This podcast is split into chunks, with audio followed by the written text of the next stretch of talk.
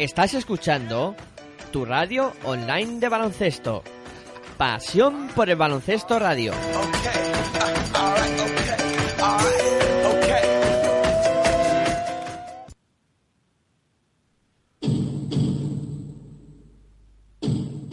Aquí comienza Territorio ACB.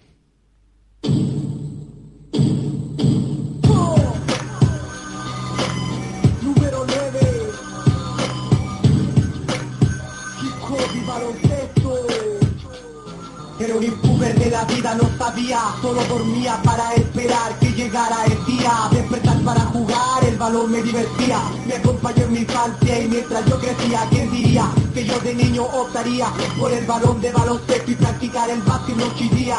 ¿Quién diría que de hip hop y baloncesto viviría? Que por el básquet hasta el fútbol dejaría. En el aula de clase jamás me encontraría. Jugando básquet en el patio del liceo estaría.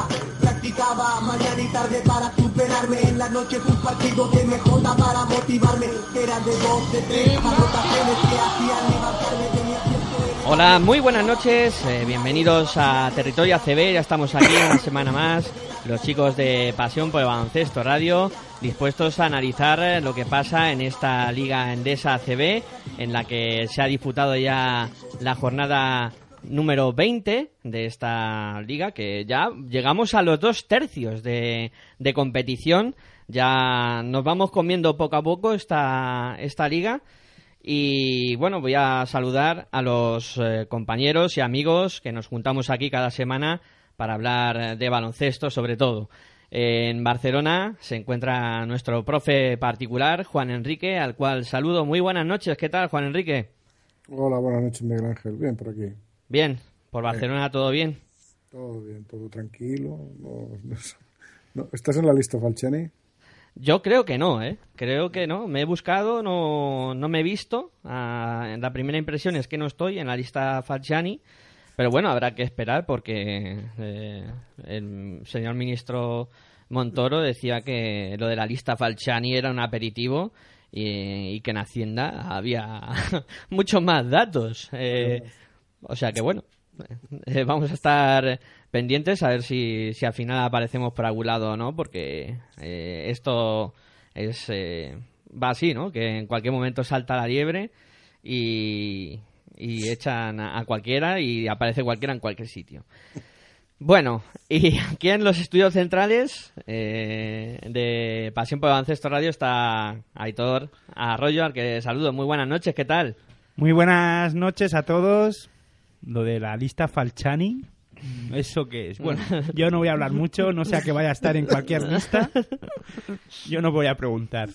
Y nada, vamos aquí. A mí me habéis sorprendido, la verdad, con este inicio de, de programa, pero yo vengo aquí a hablar de baloncesto y ha sido una jornada interesante y aparte de eso, decir que es la, la penúltima antes de la de, de lo que es la Copa del Rey de Gran Canaria 2015. Y antes de todo, también quiero saludar a todos los oyentes y sobre todo a aquellos que nos escuchan fuera de, de España y todo, ¿eh? Sí, porque este programa es internacional y llega a todos los sitios y nos consta que hay oyentes eh, escuchándonos desde fuera de nuestro territorio nacional. Y como ha dicho Aitor, un saludo, un cariñoso al- saludo de todo el equipo que conformamos eh, Pasión por el Baloncesto Radio. Y bueno, después de hablar un poco de Falciani, de saludar a nuestros Ya me, lo, oyentes... ya, me lo, se- ya me lo explicaré después de después del programa, esto de la lista Falciani, que yo me lo, me lo he perdido. Juan Enrique. Hombre, habéis hablado de Montoro, a mí me da mucho miedo eso. Sí, el señor ministro de Hacienda hay que tener mucho respeto y cuidadín. ¿eh? Sobre todo si alguno tiene algún afer por ahí raro con la Hacienda, que se van a poner las cosas un tanto durillas. Bueno, pero como dice Aitor, eh, luego off de récord, después de este programa, hablaremos un poco de listas falchanis y demás, si el tiempo no lo permite. Y ahora pues eh, vamos a hablar de baloncesto y como siempre lo primero que vamos a hacer va a ser eh, poner los resultados en- encima de la mesa de esta vigésima jornada. Vamos a ello.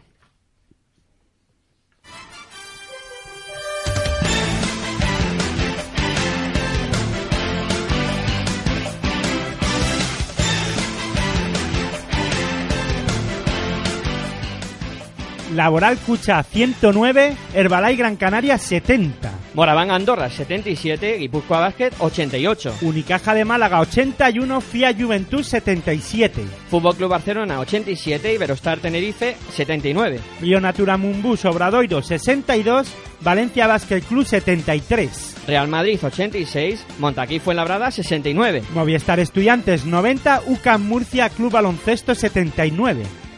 CAI Zaragoza 97, Baloncesto Sevilla 99. Y Bilbao Basket 86, La Brusa Manresa 77.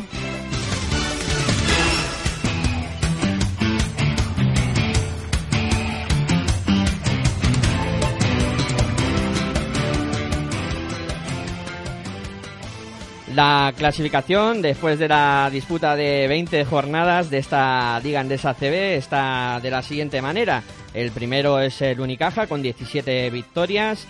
Segundo, Real Madrid con 16 eh, victorias. Tercero, Bilbao Basket con 15 victorias. Cuarto es el Fútbol Club Barcelona con 14 victorias. En quinta posición, empatada victorias con el Barcelona, o sea, con 14 también, el Fiat Juventud. Valencia Basket es sexto con 12 victorias. Séptimo, Laboral Cucha con 10 victorias. Empatado con Laboral Cucha está el octavo, el Balay Gran Canaria con 10 también y CAI Zaragoza con 10. Y en décima posición tenemos un grupito de nueve, de cuatro equipos con nueve victorias. Iberostar Tenerife, Río Natura Monbus, eh, Universidad Católica de Murcia y Movistar Estudiantes. Con siete victorias está Guipúzcoa Vázquez, con cinco Moraván Andorra, Manresa y Sevilla. Y cierra la clasificación con cuatro victorias y farolillo rojo el Montaquit Fuenlabrada.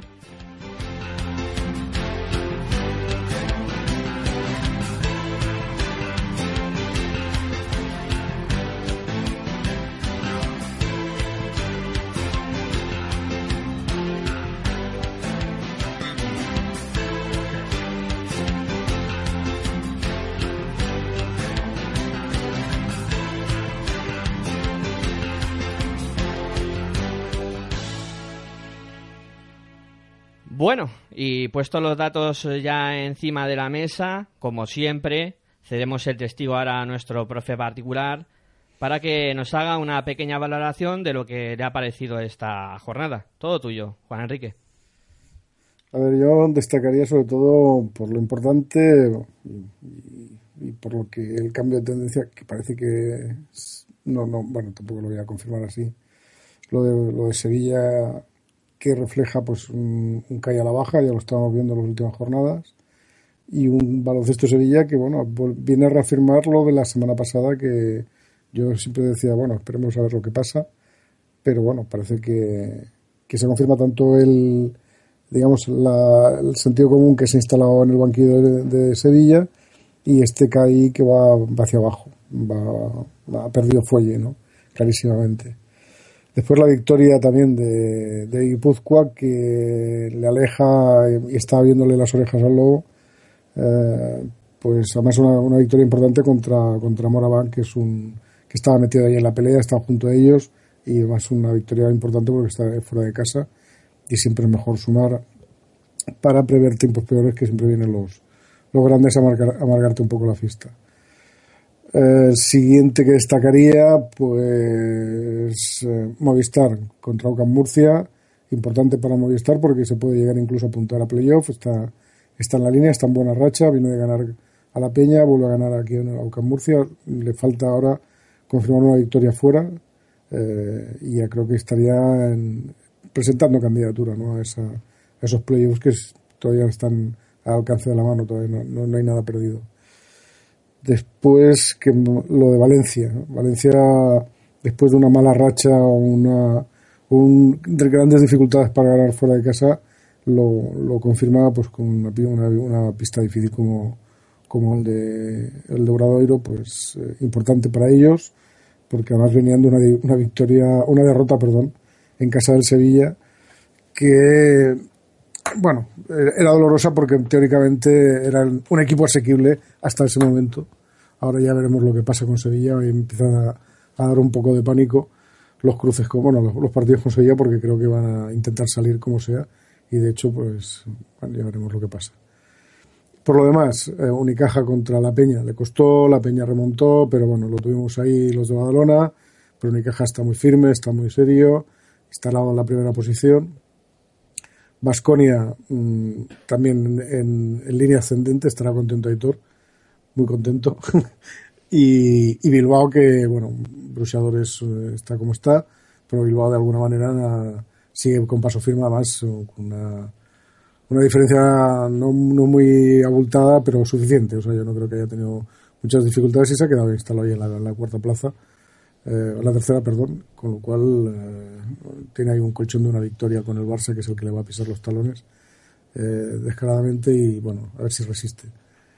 Y bueno, lo demás, Madrid, pues normal, Barcelona normal y me parece que no me dejo nadie más. Eh, no, yo no me dejo nadie más.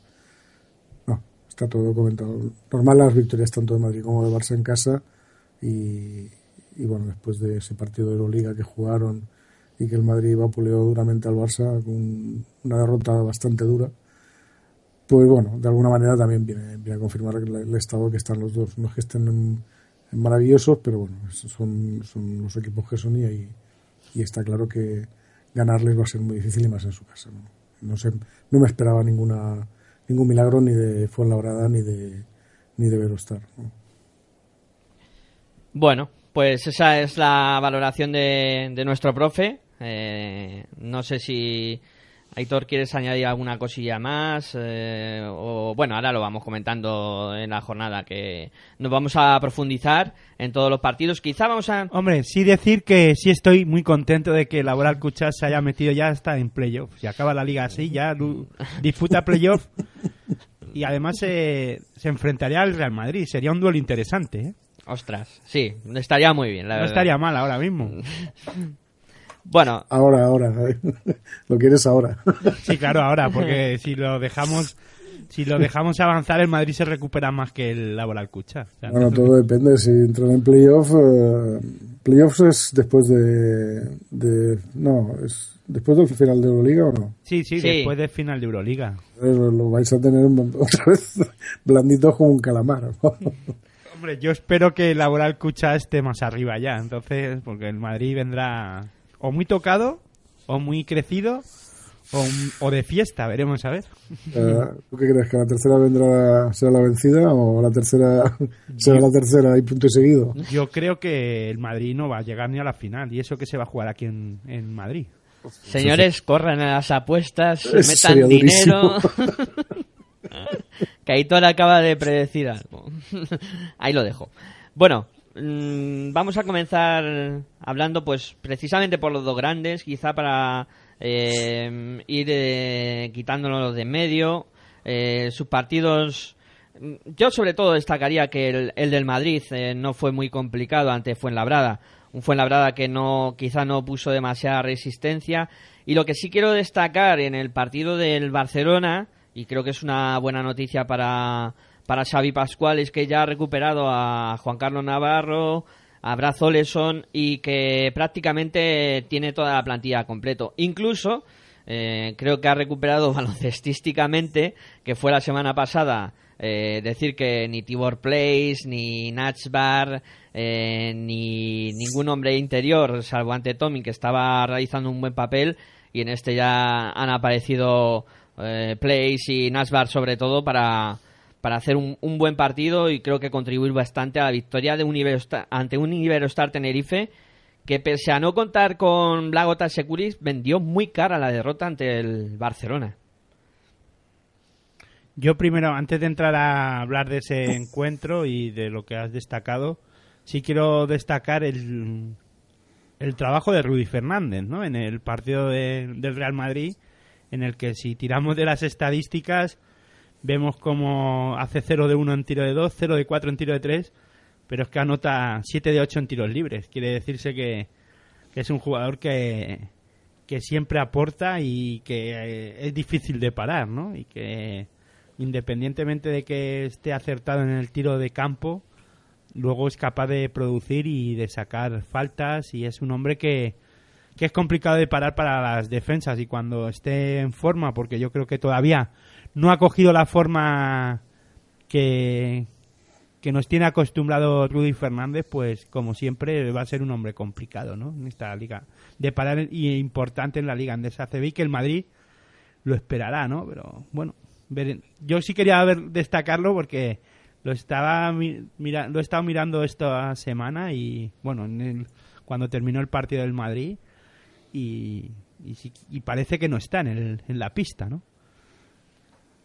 Claro, Rudy siempre hace cosas. ¿eh? Quizá puede estar pasando por. Bueno, no, no es. Tenía pinta de, de un tirador mm, excelso, no, no lo es. Por lo menos no lo es. Pero Rudy siempre. Bueno, yo pues siempre tengo la opinión de que hace más cosas que tirar. ¿no? Penetra, penetra con bastante criterio, defiende bien, va bien al rebote. Bueno, yo creo que hace más hace más cosas. O sea, yo creo que bastante completo. Sí, además Si suma... encima eh, tiene una racha buena en tiro, pues eh, apaga, porque es un, es un jugador bastante imparable. Pero bueno, Pero es que a- aparte de eso en este partido eh, hace cuatro asistencias y roba eh, tres balones. Aunque luego tiene dos pérdidas de balón, pero bueno, eh, dentro de lo que nos que parece que en ataque ah, y es lo que estaba comentando Juan Enrique, ¿no? Que tal vez tengamos a ese Rudy Fernández en la cabeza anotador del Juventud, ¿no? Y, y aquí hace más cosas, un jugador más completo y que aparte de eso suma 10 de valoración y sin parece que no estaba, ¿no? Eh, parece que no está en la pista y además defiende, ¿no? Eso también es, es loable en un jugador como Rudy Fernández.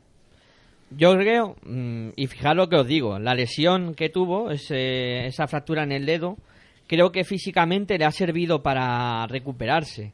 O sea, creo que ha podido cargar pilas en, en, ese, en esos partidos que no ha podido disputar y que físicamente, si no hubiera tenido esa lesión, eh, la temporada se le podría haber hecho muy larga y además, antes de la lesión, ya se veía un Rudy demasiado apagado. Dentro de que no estaba siendo protagonista en la anotación, pero tampoco se le veía en estos aspectos del juego que comentáis, en el que siempre hace cosas y las asistencias, los rebotes, eh, incluso esa intensidad defensiva que también eh, puede demostrar Rudy, pues no se le veía. La verdad es que se le veía algo mm, asfixiado, por, por hablarlo en, en, en tono coloquial.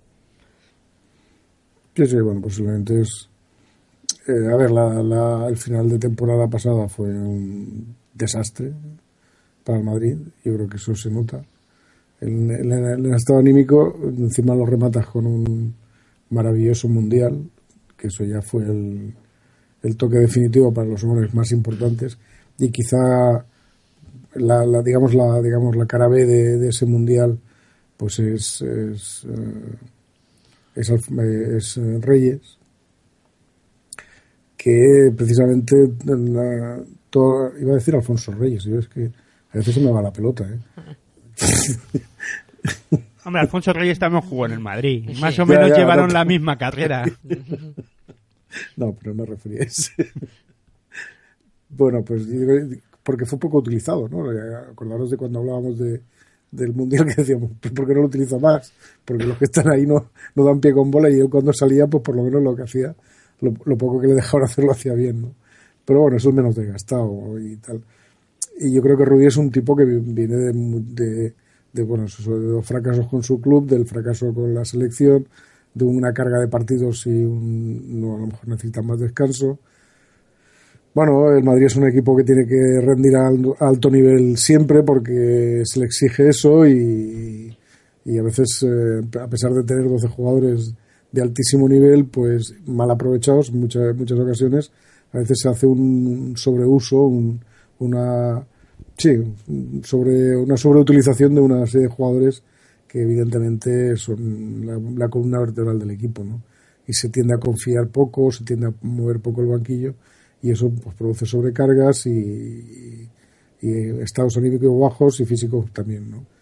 Que haya descansado, que haya podido cargar pilas, pues mm, me parece muy bien. Yo creo que él le va a ir bien y a su equipo también, porque tener un Rudy en plena forma, teniendo en cuenta que ahora viene la segunda mitad de la temporada, y la- cuando digo la temporada no es de la, de la Liga CB, sino digo de toda la temporada, pues es, es importante, ¿no?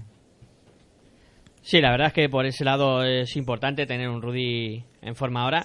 Eh, y por cerrar un poco este partido, eh, eh, fue Labrada, que jornada tras jornada sigue sin tener buena pinta, se ha metido en farolillo rojo. Mm, que creo que puede tener soluciones y que tiene eh, jugadores para solucionar el tema, pero que se le ve ahí metido en esa zona baja, que parece me parece una situación difícil y muy rara, por otro lado. Bueno, es aquello de las rachas, ¿no? Que eso digan al baloncesto Sevilla, por ejemplo. Cuando pillas una racha mala, pillas una racha mala. Y, y teniendo en cuenta que es un equipo que va a estar siempre en esa zona cercana a la, la- al rojo, pues eh, digamos que las rachas se pagan caras. Ahora, si igual que ha salido Sevilla, se pueden girar las tornas y Montaquitos o Fuenlabrada salir. Bueno, yo creo que todavía queda margen, ¿eh? tampoco está, está todo acabado, hay cuatro equipos en un partido. Y yo creo que el- a partir de estudiantes se les ha escapado bastante el tren, porque esos ya son muchos partidos. Cuatro o cinco partidos ya a estas alturas son muchos. Pero bueno, Guipúzcoa, que no se duerma, pues tiene colchón, pero digamos que desde Moraván hasta Montaquid, eh, bueno, ya veremos lo que pasa. Por ahí pueden pasar muchísimas cosas todavía. Hombre, es que Mo- Montaquí fue en Labrada, sobre todo en este partido, y no sé si será una tónica de los siguientes. Sí que es verdad que eh, hombres importantes eh, para, para la, de la temporada y en el y en el Montaquí fue en Labrada como Aquindele y, y Diagne, sobre todo Diagne aporta poco en ataque. Es verdad que se enfrentaba al, al Real Madrid, pero debe de aportar más. Si es un relevo, el relevo de Aquindele, sí, eh, para mí a Diagne le veo que ha bajado sus, sus aciertos en, en ataque y es verdad que trabaja mucho en defensa, pero claro, mantener luego el, el ritmo de Aquindele es difícil y también es verdad que Aquindele lleva dos partidos, tres, dos, tres partidos en los que pienso que en ataque no está muy acertado y de eso también vivía Montaquí Fuenlabrada, ¿no? Y Andy Panco intenta hacer lo que puede, muchos minutos creo que para Andy Panco, no tienen otra cosa, tienen que tirar mucho de él, pero claro, es un jugador ya veterano que pues, está por, que aporta mucho para Montaquí, pero no tiene el relevo de calidad, ¿no? Y bueno, y por destacar, y es verdad que yo siempre me he metido un poquito con él, el trabajo de Steam Bat, por lo menos fue el que estuvo más acertado y el que al menos anotó 20 puntos junto los, con los 18 de Andy Panco y bueno, pues hay que destacarlo, ¿no? Y sobre el Real Madrid y, y ya para terminar sobre este partido, Pablo Lasso lo tiene claro, a los hombres altos hay que ir rotándolos y acaban jugando pues 10, 12 minutos, el que más Felipe Reyes con 17, ¿no? Entonces yo creo que ahí la semana pasada hablábamos de Burusi, de Smerrich, creo que este año la tónica de Pablo Lasso, o por lo menos en este partido y sobre todo en, este, el rotar mucho al equipo, porque lo estamos viendo, el que más minutos juega es 21 minutos que es Rudy Fernández. Pues sí, en ese aspecto lo tiene claro. Y retomando un poco el otro partido que os había planteado encima de la mesa, el del Fútbol Club Barcelona Iberostar Tenerife, con la buena noticia sobre todo de la recuperación de Navarro y Oleson para que Xavi Pascual ya pueda contar con ellos y mover más al equipo, y con la otra buena noticia en la que suponía que aparecen los hombres altos que han estado algo escondidos durante esta temporada, eh, como son Nachbar y Tibor Place, que bueno, el alemán había tenido alguna buena actuación, pero ahora se ha vuelto a confirmar como que quiere estar ahí y aportar ante eh, un Iberostar que nunca dejó en su empeño, eh, estuvo hasta el final del partido eh, con opciones para ganar y en el que no pudieron contar con un jugador clave en su juego como es Lagota Sekulic y eso le pudo pasar factura. Bueno, yo, a ver, yo en cuanto a lo del Barça, yo creo que es mm, limpiar, tenía necesidad, necesitaba ganar un partido. Necesitaba sobre todo que el juego, interior volviera a funcionar, mm, porque el- durante la semana habían recibido un duro correctivo en Madrid y no o sea, que hubiesen perdido hubiese sido hasta cierto punto normal, nada sorprendente, pero claro, perder de 24 contra el Madrid, yo te aseguro que eso, teniéndolos cerca como los tengo, hace mucho daño, hace mucho daño. porque, bueno, pues, es que si tú eres aquí tendrías que oír las radios de aquí. Solo se habla de fútbol, pero de alguna manera cuando se anunciaba este partido se, eh, era como la guinda que se podía poner al pastel de, de la Liga de Fútbol y era que el Barça ganara al Madrid en, en Madrid ¿no? y en Euroliga, que hubiese sido, a hubiésemos tenido cada día partido del Barça en, la, en las radios y los, en los periódicos. Claro, esto ha desaparecido completamente, pero, pero internamente sé que ha hecho mucho daño, muchísimo, sobre todo por la diferencia de puntos, ¿no? porque fue una, una derrota, digamos, humillante para, para, el Barça, teniendo en cuenta la plantilla que tiene y que el Madrid pues los, los barriera de esa manera no, no se, digamos, no se soporta fácilmente eso en, en Can Barça. Y este partido, pues, eh, quizá pues la ausencia de, de Sekulic les ha venido muy bien al Barça para que ese juego interior se luzca un poquito, teniendo en cuenta que fue una de las causas de que, bueno, no, yo creo que fue todo, todo el equipo el que, el que fracasó, ¿no?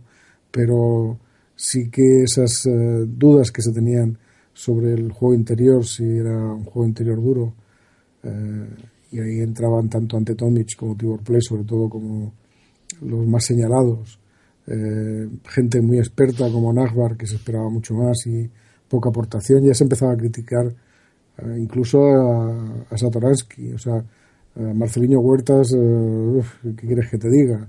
Eh, Justin Dolman, pues haciendo sus puntitos, pero claro, casi se le veía como un señor que viene a hacer lo, lo justo para mantener el, el, prestigio, pero poco más, ¿no? Yo creo que necesitaba reivindicar todo, reivindicarse sobre todo esa, esa zona interior y la, bueno, la, el retorno tanto de, de Navarro como, como de Brad Olson, pues bueno, es una buena noticia para ellos, pero, pero yo creo que estos estaban exentos de culpa, evidentemente no estaban, pero el resto del equipo necesitaba de alguna manera reivindicarse y más delante de la parroquia, ¿no? Solo faltaría que hubiesen salido perdiendo este partido delante de, la afición, de, delante de la afición y después de una derrota como la que, la que he comentado. ¿Que le haya costado? Sí, cierto, le ha costado, evidentemente. Si estuvieran tanto Navarro como Oleson más enchufados, supongo que la victoria hubiese sido más clara, me imagino. Oleson juega nueve minutos, o sea, yo creo que es un poco para... Es un acto de presentación, sí. igual que el de Navarro. Es... Yo creo que es un poquito para coger ritmo de partido Eso. y de verse ya que están preparados para ir. Sobre todo, yo creo que va, eh, están mirando de cara a la Copa a la Copa del Rey para ir dando relevo y para ir cogiendo forma y ritmo de, de competición y llegar finos a, o no voy a decir al 100%, pero sí a un 90, un 80% para, para disputar esta, esta Copa del Rey que se va a jugar en, en Gran Canaria. Y yo, aparte de lo que habéis destacado del juego interior, que estoy totalmente de acuerdo, creo que hay que decir que Satoransky hizo un gran partido, ¿no? Y eh, se hubiese puesto el partido algo más complicado si Satoransky no, no aporta eh, puntos, porque ya que Marcelinho Huertas, pues parece que, que eso de, en este partido por lo menos, eh, no, no, no fue con él el tema de, de mirar al aro, ¿no? Eh, sí de dirigir al equipo, pero eso de mirar al aro eh, me cuesta mucho ver que solo se juega un triple Marceliño Huertas, ¿no? Y sobre el tema de Sekulic, creo que no, no Sekulic no disputó partidos, pero hay que darle la bienvenida a Andropoulos, ¿no? Que hizo un gran un gran encuentro, 23 puntos y haciendo daño al juego interior del, del Fútbol Club Barcelona con junto con Lux Sigma. Yo creo que hubo palos por todos lados, ahí hubo un buen juego y se dieron pero bien ahí en la pintura. Lo ganó al final el Fútbol Club Barcelona porque pienso y creo que tienen más banquillo y al final pues eso le hizo llevarse sobre todo en esa faceta del juego interior el, el encuentro, ¿no? El Fútbol Club Barcelona. Sí, Arelis no ha mejorado mucho, pero Lampropoulos, desde que hablamos de, de Iberostar Tenerife y luego en, en, segunda vuelta volveremos a repasar un poco a todos los equipos, pero ojo lo que ha crecido este jugador, que ya lleva dos o tres jornadas, que lo está haciendo realmente eh, bien y está tapando muchas bocas. Eh, algunas de las nuestras, eh, lo digo por eso. Sí, sobre todo decir que el, el Iberostar Tenerife donde pierde el encuentro es en el segundo cuarto. Ahí es donde el Fútbol Club Barcelona le hace un parcial de 21-12 y ahí al final pues cuesta, ¿no? Eh, pues un partido igualado durante todo el encuentro, pero ese segundo cuarto eh, pues le hace mella, ¿no? Sí, sí, no, está claro que sé donde le... Pero bueno, es lo que tiene el Barça. Que te hace, te hace esos parciales y después te pone el gancho y tira. Hablando de lo de Marceliño, a, mí me suena que, que, que, a mí también me extraña que Marceliño solamente tirara un triple, porque no, no es habitual en él que se juegue solo un tiro, solo un tiro. Es que ni siquiera sacó una falta. Yo creo que tenía unas órdenes muy estrictas del banquillo de, de no jugar a. O sea, de no tirar.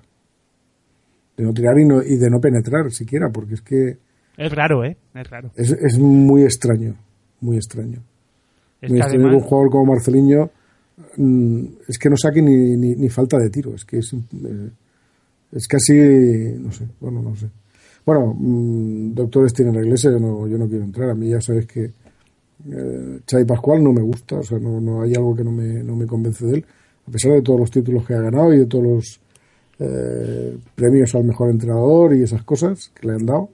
Pero a mí hay algo que, no sé, es la percepción que tengo cuando lo veo en pista que no me, no me, no me cuadra. O sea, hay algo que no me chirría, no lo sé por qué. Y no es, no es animadversión por ser el equipo rival y cosas de esas porque porque no, no es eso, es que no me convence, o sea, no, hay algo que no me gusta. Y quizá una de las cosas que a mí me parece que hace y que coincidiría con esa actitud de Marceliño es que creo que maniata demasiado a jugadores, eh, digamos, entre comillas, creativos, ¿no? O gente que intenta ponerle un poquito de imaginación a la, a la cosa.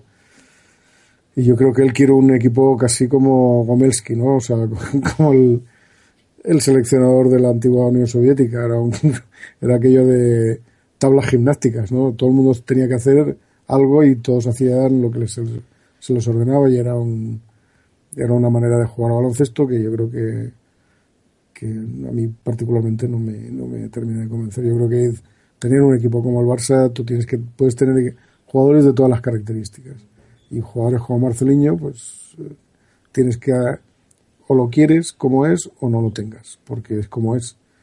Y, en el es como es, pues están esos triples en el último segundo que te valen una liga, por ejemplo.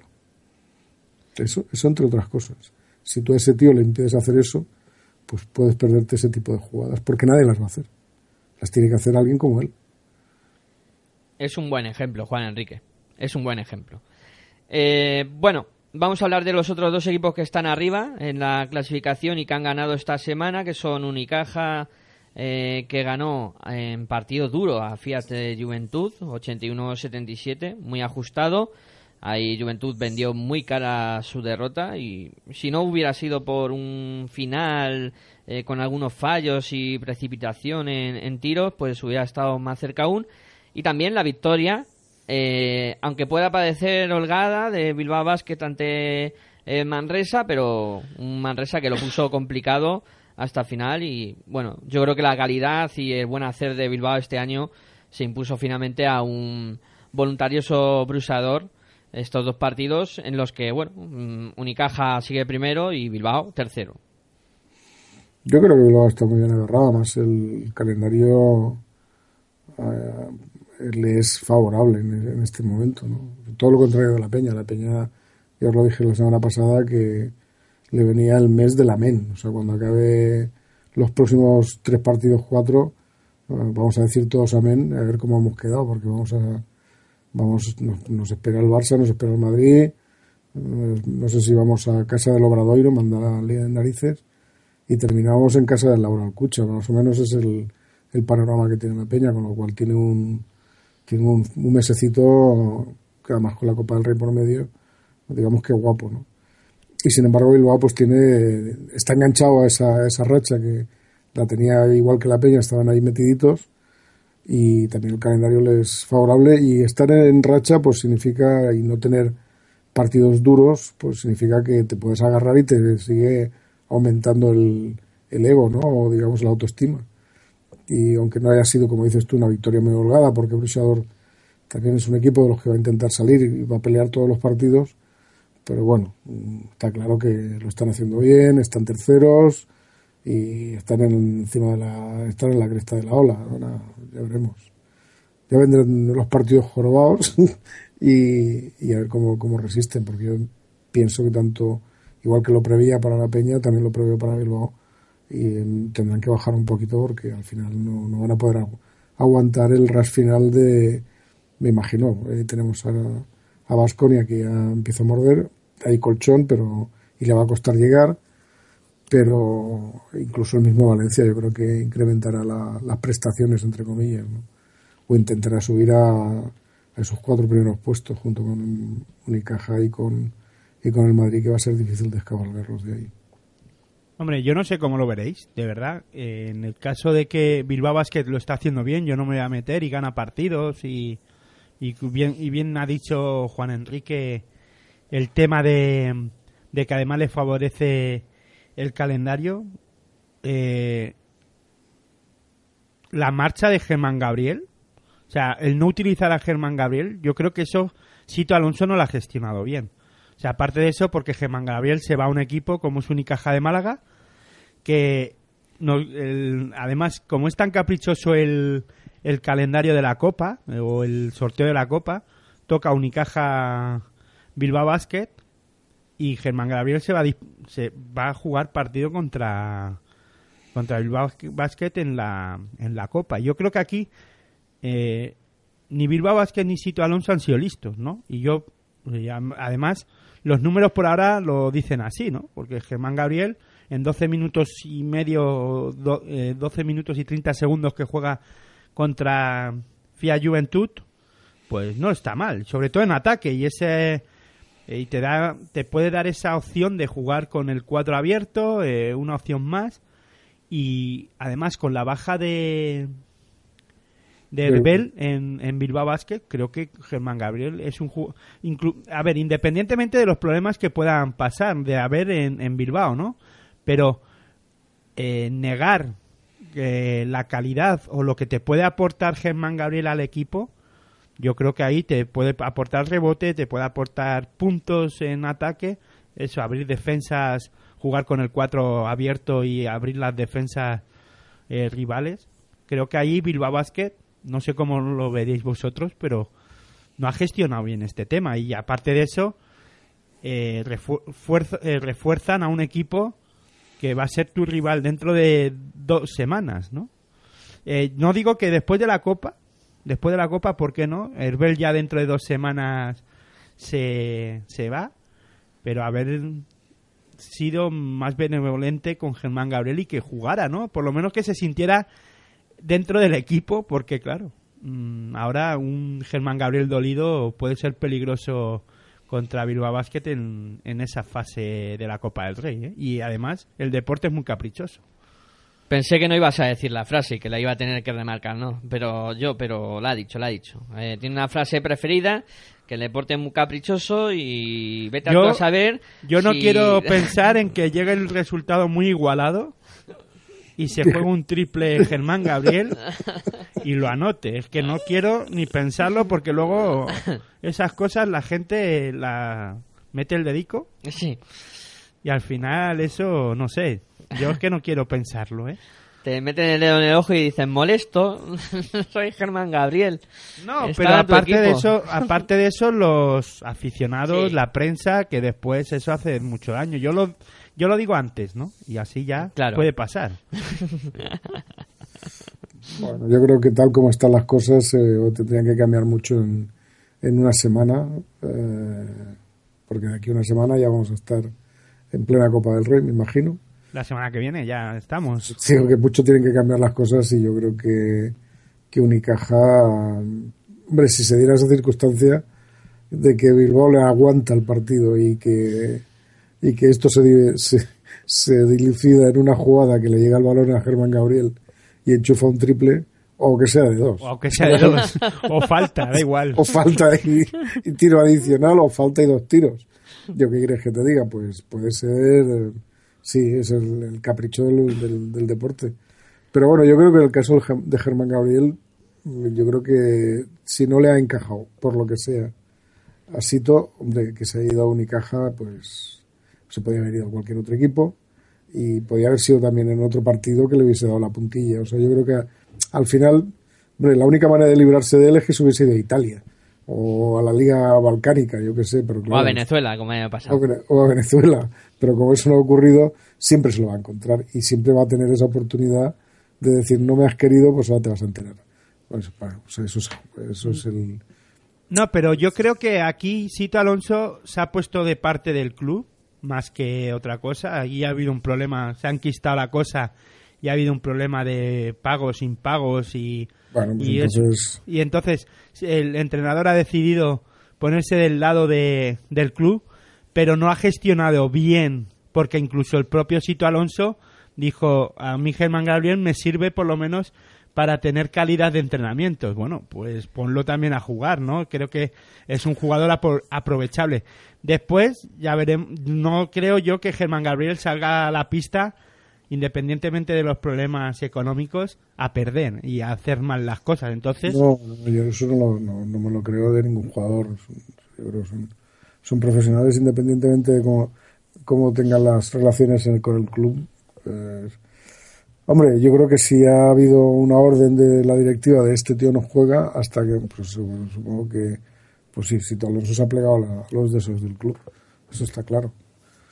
Pero también es que me parece, bueno, es una manera de presionar al jugador para que se vaya. Y es, y es así. No, no, pero si yo lo veo bien, pero creo que ahí el entrenador, y esto lo, es una opinión. No, que el entrenador tendría que tener otra actitud respecto a esto, pues posiblemente. Más que nada porque es un jugador muy aprovechable. ¿eh? Sí, pero supongo que el que paga es el que manda al final. si te dicen, este tío no juega, pues no va a jugar. Ya está. O no cuenta. También, eh, Sito Alonso también se ha encontrado con una plantilla hecha. No, no, no sé qué es lo que habrá podido fichar o no fichar estando él como, como entrenador. Pero evidentemente Germán Gabriel ya estaba allí. O sea, no, no, no lo ha elegido él. Bueno, Sí, eh, pero él decide no ponerlo, ¿eh? Sí. O le ordenan que no lo ponga. Bueno, vale. Yo eso no lo sé. Y después, ya para entrar y, cambiar de tema, gran partido Sergi Vidal contra su ex equipo. Suele pasar. que se vaya preparando Bilbao para la Copa. sí, sí, no, claro, es que suele pasar. Esas cosas es normal que pasen. Es igual que el, el jugador que se va, el primer partido que juega contra su ese equipo y el pabellón de toda su vida no da pie con bola. Es que es, es normal y comete errores porque no está acostumbrado a que aquel entorno, aquellas pancartas, aquellos señores que antes te decían guapo y bonito y pasen a silbarte y a decirte de todo, ¿no? Pues normalmente pasa eso. Yo, por lo menos en el campo del juventud lo he vivido no una, sino varias veces, ¿no? Y el que se ha ido, pues el primer después ya superado el primer problema, vale, pero el primer partido es que no se da pie con bola habitualmente habitualmente. Bueno, pues si os parece, nos vamos a otros partidos eh, por analizar las tres. Eh, fíjate que hace un programa o dos, ya no recuerdo bien, comentábamos lo caro que era ganar fuera de casa. En esta jornada ha habido tres victorias fuera eh, y las tres podíamos catalogarlas de sorpresa, sobre todo dos y una entre comillas, ¿no? la de entre comillas diría que es la de Valencia Basket en casa de Río Natura Monbus, porque Río Natura es un bloque muy sólido en casa y la victoria de Valencia puede llamar la atención, pero las que sí que son que llaman mucho la atención es la que comentaba Juan Enrique y, y, decía que bueno que cuidado con baloncesto Sevilla a partir de ahora que los cruces va a ser muy peligroso la victoria de baloncesto Sevilla en Zaragoza con dos prórrogas para determinar quién se llevaba el partido, un partido de infarto. Y luego la victoria también de Guipúzcoa Basket en cancha Moraván Andorra, una cancha donde ha sido muy complicado ganar en la primera vuelta y que Guipúzcoa viene y hace 88 puntos. Impresionante. Hombre, yo sobre la victoria de Valencia Basket en cancha de, Obradoiro, Valencia Basket le tiene tomada la medida a, a Obradoiro, sobre todo en su, en su pista y creo que de las siete veces que se han enfrentado, seis las ha ganado Valencia Basket, una cosa así, si no recuerdo mal, o le sumo esta, creo que son seis con esta. Y ahí, pues, cuando un equipo te tiene cogida la medida, pues parece que no te quitas ese lastre, ¿no? Y el día que se lo quite, pues a lo mejor le gana le ganará todas las veces ya después Obradoiro, ¿no? Eh, no me sorprende, ¿no? Valencia Basket es equipo de, Euroliga, de Eurocup y puede sorprender que haya sido en la pista de, de Obradoiro. Pero aunque Obradoiro ya lo comentábamos la semana pasada y hace dos semanas, que no está siendo ese equipo eh, regular en casa, ¿no?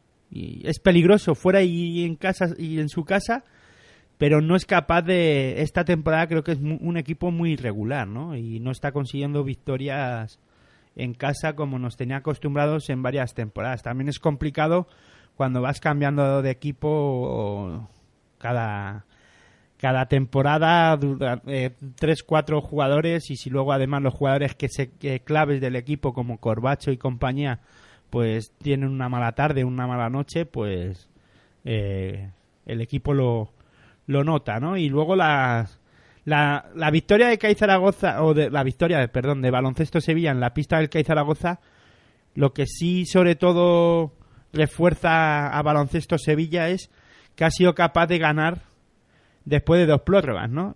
Iba ganando todo el partido, eso hay que re, eh, baloncesto Sevilla con una renta muy importante y el CAI al final le remonta, es capaz de remontar el, encuentro y le empata eh, con una canasta in extremis en el último segundos de, del encuentro.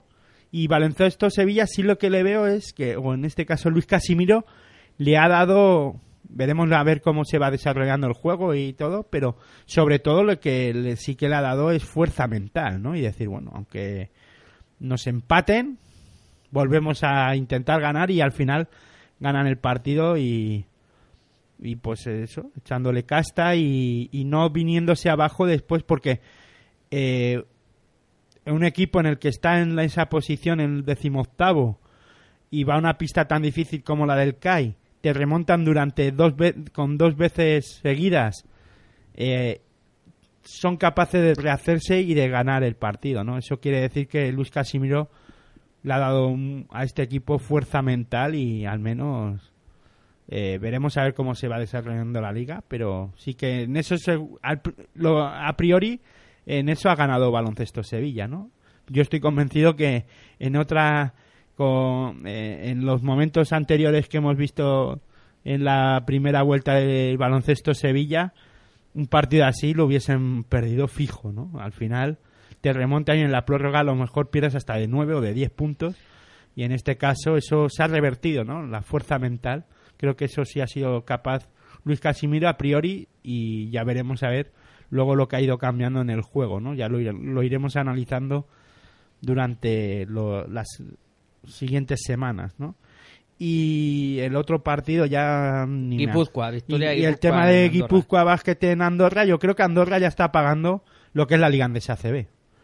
Ya empezó fuerte, empezó ganando partidos y bienvenido al club de, de los eh, novatos dentro de la Liga Andesa ACB porque eso también eh, Guipúzcoa Basket lo, lo sufrió en, su, en sus carnes y otros equipos que han estado o que subieron también lo han vivido, ¿no? Y tienen que ser capaces de intentar tapar la herida en cuanto puedan, ¿no? Veremos a ver, porque yo creo que va a Andorra en caída libre, ¿eh? Me da toda la sensación de que Andorra va para abajo. Y eso que tiene un buen equipo, pero mm, yo creo que tienen gente de calidad además y jugadores que saben lo que es la Liga Andesa ACB, pero eh, siempre hay un aura en los equipos que acaban de subir que ya pueden tener a Víctor Sara y compañía, pero que eso lo sufren todos los equipos. ¿eh? a ver, tiene, equipos, eh, como he dicho, expertos, jugadores expertos, pero no son jugadores acostumbrados al sufrimiento. ¿eh? Eso sí es verdad. Y entonces, tener jugadores, ¿cómo te diría yo? que sepan lo que es estar en el alambre eh, es, importante si estás en el alambre. Porque si eres, bueno, pues Jordi Trias es un señor que, bueno, también estuvo en la peña, pero sufrir, sufrir no sufrió. Eh, bueno, no sufrió aunque el equipo sufriera. Eh, el mismo Eh, Nathan Yawey sí que ha estado aquí, pero joder, estuvo en el Barça. Eh, Víctor Sada, pues tres cuartos de lo mismo, salió de el todopoderoso Acasbayu cuando se, se disolvió. Y, y de aterriza en el Barça, o sea que tampoco son jugadores que estén acost- de los de los que a mí me sonan y Luka Volkanovic, eso que estuvo en la Peña. Exactamente, luego vamos a hablar de, de ello. Claro, eh, Volkanovich es, eh, estuvo en una época no mala, fue la, acordaros que estuvo en la época que bueno, la última temporada o las últimas temporadas que estuvo Rudy, no me acuerdo ahora ya.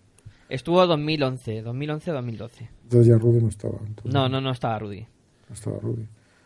Bueno, pero quiero decir que no, no, la Peña no estuvo nunca en el alambre o se salvaba a falta de varias de varias jornadas o que, a ver que no estuvo aquello de decir que mal lo estamos pasando que nos vamos para abajo sino que de alguna manera a falta de varias jornadas ya sabías ya sabías que te salvabas con lo cual no ha estado en el alambre en el sitio peligroso ni ha tenido que jugar partidos a, a vida o muerte porque te ibas te ibas al, al barro tampoco es de los que hayan sufrido yo creo que jugadores acostumbrados a eso para este tipo de circunstancias son necesarios. ¿eh? Saben lo que tienen que jugar. Porque te- teóricamente cualquier jugador que está en ACB es un jugador de, de, calidad, ¿no? Es un jugador buen, es un buen jugador. Es un buen jugador. Otra cosa es que haga mejor o peor las cosas. Pero normalmente son buenos jugadores. Hombre, en este partido hay que decir que Guipúzcoa Basket tiene tres hombres que estuvieron muy bien, ¿no? Que fue Tanco Andín, eh, Jared Jordan dirigiendo al equipo, hay que destacarlo porque hizo virguerías en este en este encuentro y después sumamos a Will Harlem que lleva la temporada, yo creo que es el jugador más regular que tiene Guipúzcoa Basket haciendo 16 puntitos, pero claro, luego tienes a Dani 10 que dijo quiero ser MVP de esta jornada y algo 35 de valoración con 32 puntos, pues claro, pues Este, ya- este chico está cedido. sí cedido por el Madrid. Ya es la segunda cesión a Guipúzcoa Basket Exactamente. del Real Y, Madrid. o sea que Madrid tiene a Willy Hernán Gómez y a Dani Díez eh, cedidos. Cedidos y se los están mm, pues formando muy bien en los equipos en los que están. A ver si lo sabe recuperar, claro, eso ya es otra. Yo creo que Dani Díaz es un tío, es un jugador que pues va a ser importante para, para la Liga CB, o sea, sigue en esta línea. Ya la temporada pasada estuvo en el Madrid, no tuvo muchos minutos, no pudo demostrar lo que está demostrando aquí en el Guipúzcoa Basket, pero bueno, es un jugador que por ahora está creciendo y mucho. Eso es lo malo. Pero aquí yo creo que, bueno, es, a ver, que, no- que no le, yo desearía que no le pase como, como a- al que tenéis vosotros, coño, joder, los nombres. Xavi Rabaseda, a Rabaseda. Rabaseda tuvo una progresión brutal en, en Fuenlabrada y, y en Cambarse cuando lo recuperan, pues no, no hizo nada porque no le dejaron. y ahora cada vez está haciendo mucho y aportando más aquí en Estudiantes. La temporada pasada fue muy regular, tanto en, más en ataque, en defensa a su nivel, pero es que en esta ya además, sobre todo lleva 3-4 jornadas en las que también aporta en ataque Xavi Rabaseda. Yo creo que, el, bueno, no sé. Bueno, doctores tienen la iglesia, sabemos que cada ficha lo que quiere, pero a veces te- yo en el caso, por ejemplo, de Xavi Rabaseda, mm, ¿qué diferencia hay entre Xavi Rabaseda jugando en la misma posición prácticamente? Eh, ¿qué, hay- ¿Qué diferencia hay entre Abrines y, y Rabaseda? Mm, pues no lo sé. Yo creo que más que eh, Abrines es un jugador que tiene más acierto en el tiro, ¿no? Y es algo... Sí, claro, claro, pero es que... Físicamente Rabas- Rabaseda puede estar por encima.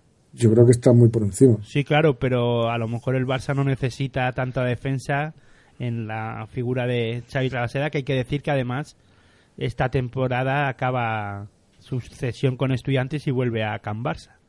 Ah, también está cedido. También está cedido, sí, Sí, sí, dos, dos temporadas estaba cedido al estudiantes. Yo creo que al final, entre todos, conseguiremos que tanto el Barça como el Madrid tengan un overbooking de jugadores que no sepan qué hacer con ellos. Fíjate, Y Todorovic, dejar, Xavi y dejar- y dejar a la gente tranquila.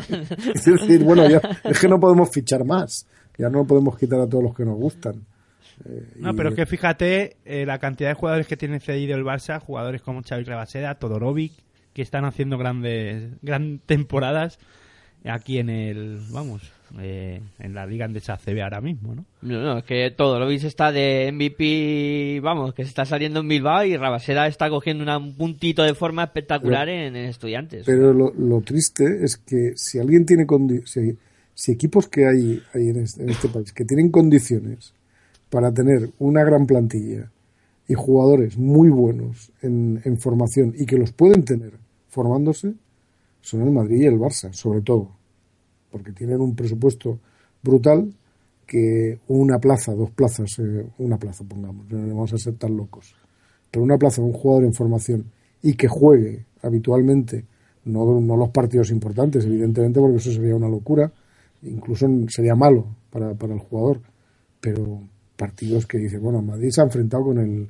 pues este fin de semana contra, contra Fuenlabrada, yo estoy seguro que puede tener un jugador en formación y jugar 10 minutos, 15 minutos ese partido. Y el Madrid no lo pierde. Y el Barça le pasará lo mismo con el partido que tenía contra, contra Iberostar, porque es que te da tiempo. O sea, es que dices, oye, mira, sale el segundo cuarto y vas a estar 5 minutos en el segundo cuarto y 5 minutos en el primero. Con eso es suficiente. Y no se juega nada. No se juega en absolutamente nada. Y sí que podrían producir jugadores de, de altísimo nivel sacados de la cantera. Es que los, el condi- los que tienen condi- condiciones para hacerlo son ellos. Ya, bueno, Vasconia ya no quiero hablar. Vasconia es que no existe como, como jugador, como, como equipo de cantera. Es impensable. Es impensable. Pero bueno, Madrid y Barça que tienen grandes canteras, es increíble que produzcan tan poco, con la gran cantera que tienen. Que produzcan tampoco en, en la- en el primer equipo, ¿eh? no digo que no, no produzcan jugadores de, de- de- de calidad. No, sí, la verdad es que es bastante raro, ¿no? Eh, No, es que, es que no le veo, Y la, que no no haya le veo la- no le veo la necesidad y además, si después son, perdón, son equipos que si dices, hombre, es que a Euroliga no lo podemos llevar porque ahí sí que, pero es que tienen jugadores en, en el- digamos, en la recámara, ¿no? Que los sacan para llevarlos a Euroliga, que eso lo pueden hacer. Lo está haciendo para Tinecos, para Tinecos, no, no sé. Ahora con la crisis no lo sé, pero yo me- parece que hace un 5 o 6 años tenía, no sé si 17 jugadores o algo así. Y había jugadores que solamente estaban para Euroliga. O sea, si lo hacía para Tinecos, pues eh, aquí también lo pueden hacer. Bueno, eh, si queréis apuntar alguna cosa Yo, más de sobre esto. todo de Andorra, de Moraván Andorra, y es un poco de hacer una un aporte, es la la irregular temporada de Marc Blanche, ¿no? Jugador importante para Andorra en la temporada pasada en, en Leforo y aquí le está costando, ¿no? Eh, y me sorprende que no se juegue más tiros de tres, ¿no? Eh, Blanche y un equipo como Andorra que aparte de eso es un equipo que vive del triple también, ¿no? O por lo menos las temporadas eh, en Leforo, la temporada pasada sobre todo y la, hace dos temporadas también con Peñarroya, este equipo se se caracterizaba por el gran porcentaje de acierto en tiro de tres, ¿no? También es verdad que cambia un po- mucho el juego y la forma de jugar en la liga en, des- en y hay más calidad defensiva y se aprieta mucho más. Pero yo creo que ha cambiado su forma de ver el baloncesto Peñarroya y eso me sorprende, ¿no? A mí también. Mm, La verdad es que no sé si la exigencia de la Liga Andesa CB también lo obliga un poco a cambiar eh, de tornas o intentar hacer otras cosas, pero luego profundizaremos porque hoy es Andorra uno de los equipos No me acordaba. elegidos para, para hablar, al igual que Laboral Cucha, eh, del que os voy a pedir un breve apunte, eh, sobre todo, bueno, no de Laboral Cucha. Las 10 de la noche, ¿eh? Sí, son las 10 de la noche y por eso os pido un breve apunte de los dos partidos que nos quedan. Laboral Cucha, Albalá y Gran Canaria con victoria clara de Laboral Cucha y luego Movistar Estudiantes que también eh, ha cogido una muy buena dinámica y una muy buena racha y gana de forma clara a un conjunto que parece que jornada a jornada se va desinflando como es UCAM Murcia.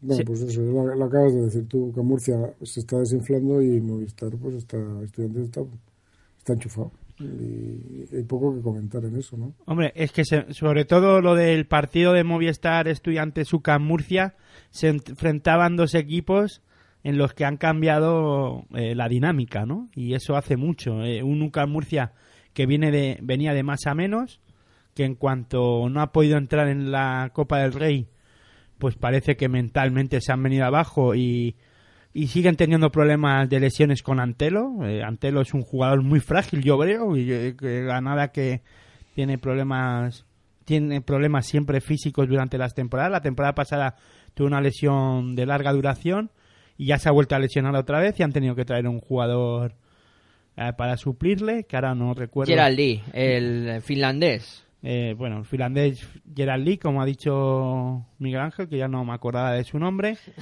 Y, eso, eh, yo creo que se han juntado, pues eso, en un partido las dos dinámicas, la antítesis de las dinámicas, ¿no? Un Movistar estudiante que ya lo comentábamos, que si era capaz de ganar eh, dos, tres partidos, se iba a meter ahí arriba y eso cambiaba mucho.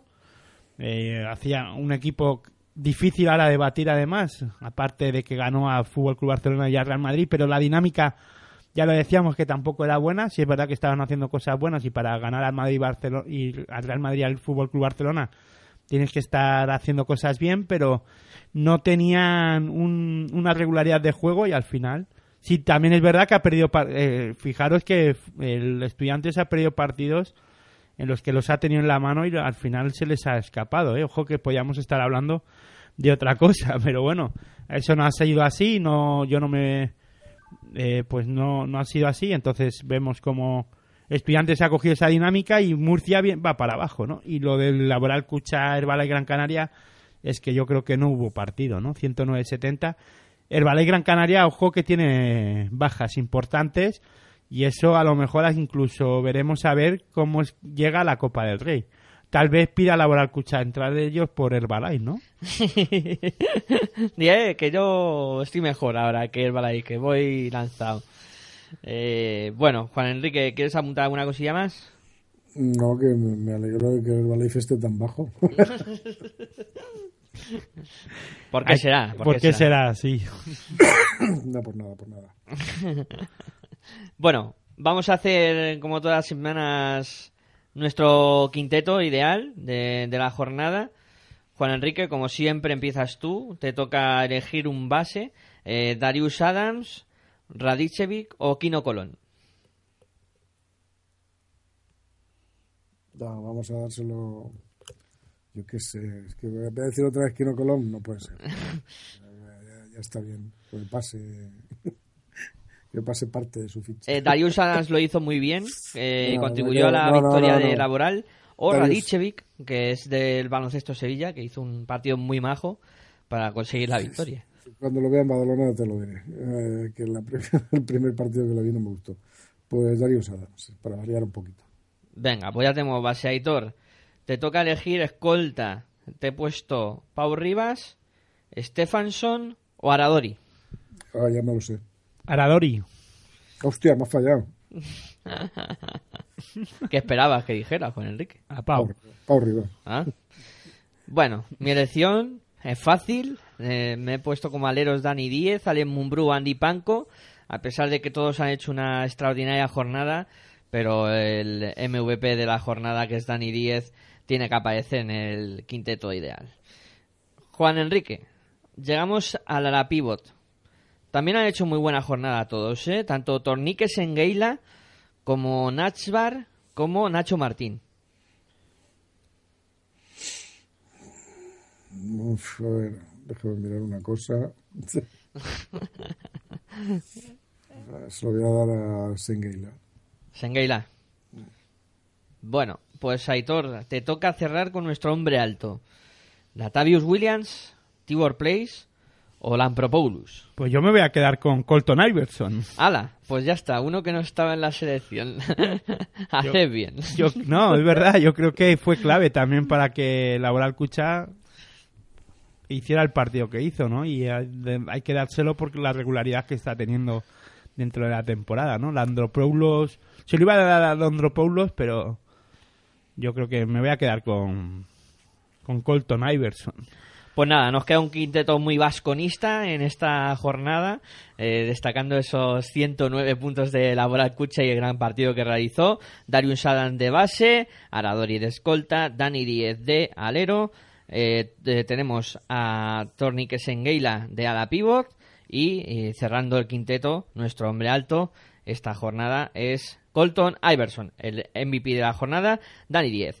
Bueno, chicos, vamos a hacer una pausita ahora, que ya llevamos una horita y cinco minutos de programa y nuestros oyentes eh, querrán eh, ir a beber agua y descansar un poquito para seguir escuchando luego eh, más baloncesto aquí en Pasión por Baloncesto Radio y con este programa que hacemos que se llama Territorio ACB. No os mováis, que enseguida volvemos.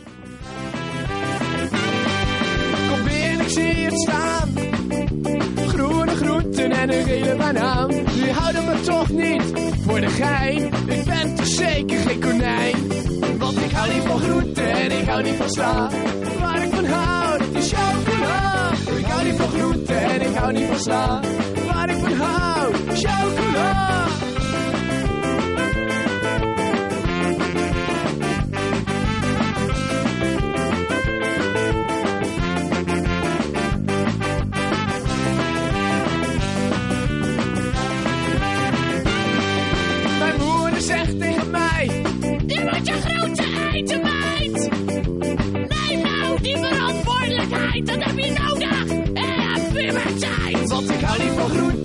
Hou niet van sla. Waar ik van hou, dat is chocola. Ik hou niet van groenten en ik hou niet van sla. Waar ik van hou, chocola.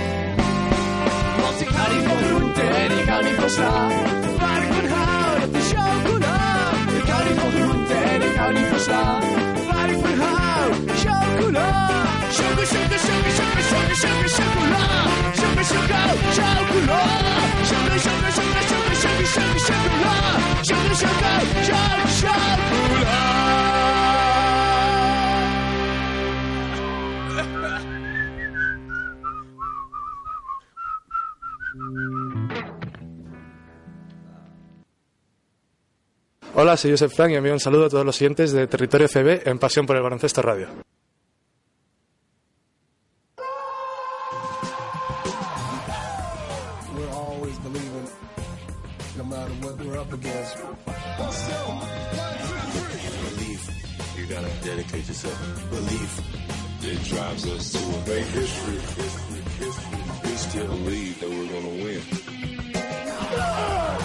Self-discipline. Our belief is sky high. If you want to be great, you gotta believe you can win. Never stop believing, baby.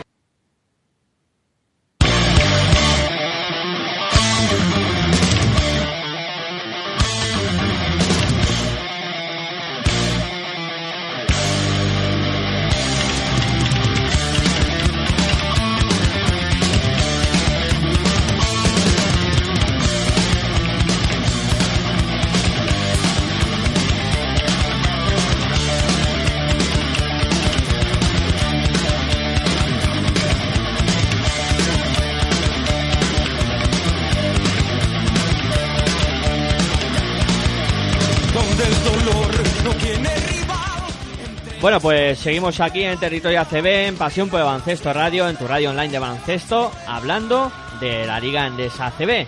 Y bueno, una vez analizada la jornada número 20 de esta Liga Endesa ACB... Yo creo que primero tendremos que decir una cosa, ¿no? Ya no tenemos a Miso dándole saludando a nuestros oyentes.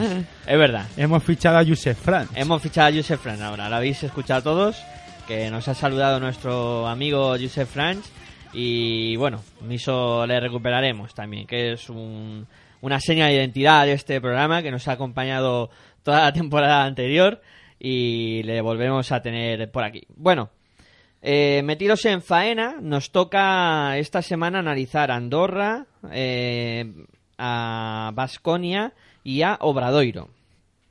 Vamos a comenzar por el club andorrano. Ya apuntaba Hitor alguna cosa durante el último momento del análisis de la jornada 20. Eh, hablaba de Mar Blanche, hablaba de, de que Andorra está pagando un poco la novatada de ser un equipo nuevo en la máxima competición del baloncesto nacional. Y yo iría más lejos. Está pagando una mala planificación de plantilla al principio de temporada y está pagando el haber tenido que realizar tantos cambios en la composición de la plantilla. La llegada de Nathan Yawai, la llegada de Luka Bogdanovic, eh, también la más reciente de Bojan Stojanowski, eh, indican que había una mala planificación de, de, lo que era la plantilla inicial. La lesión de Víctor Sada eh, a principio de temporada, que ahora ya está jugando, pero ha estado lesionado. Eh, tuvieron a Carles Vivia eh, de base, digamos, titular, con aportaciones de, de Thomas e. Reiner, pero Carles Vivia también eh, dejó el equipo. Eh, creo que podría haber sido una pieza importante haberlo mantenido en la plantilla para Moraván Andorra. Y es un equipo que se ha mostrado muy sólido en casa en la primera vuelta, que ha puesto en serias dificultades a equipos grandes que han pasado por allí y algunos han caído derrotados allí en, en el Principado. Me sorprende mucho que este equipo haya dado el bajón que ha dado en, en digamos, mitad de, de, segunda parte de la primera vuelta hacia ahora. O sea, me llama mucho la atención que empezara tan bien y que esté ahora tan bajo con los refuerzos que han llegado. Porque hay que decir que los tres refuerzos que han venido son de campanillas. Nathan Yawai, que está jugando en Galatasaray, Luka Bogdanovic, que viene de Belgrado, y eh, que viene del Alba Berlín. Son tres fichajes que eh, dices, bueno, han fichado por Andorra, pero que podían haber fichado perfectamente por un equipo de Euroliga. No sé qué os parecerá a vosotros, cómo está funcionando Andorra, pero para mí es sorprendente todo en general. Hombre, yo primero destacar que hay dinero. Eso está claro. Si no te traes tres jugadores de este nivel, eh, así a mitad de a mitad de temporada.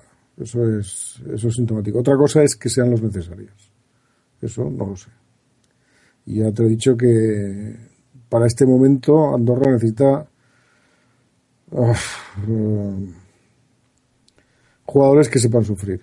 Y y que no se desenganchen.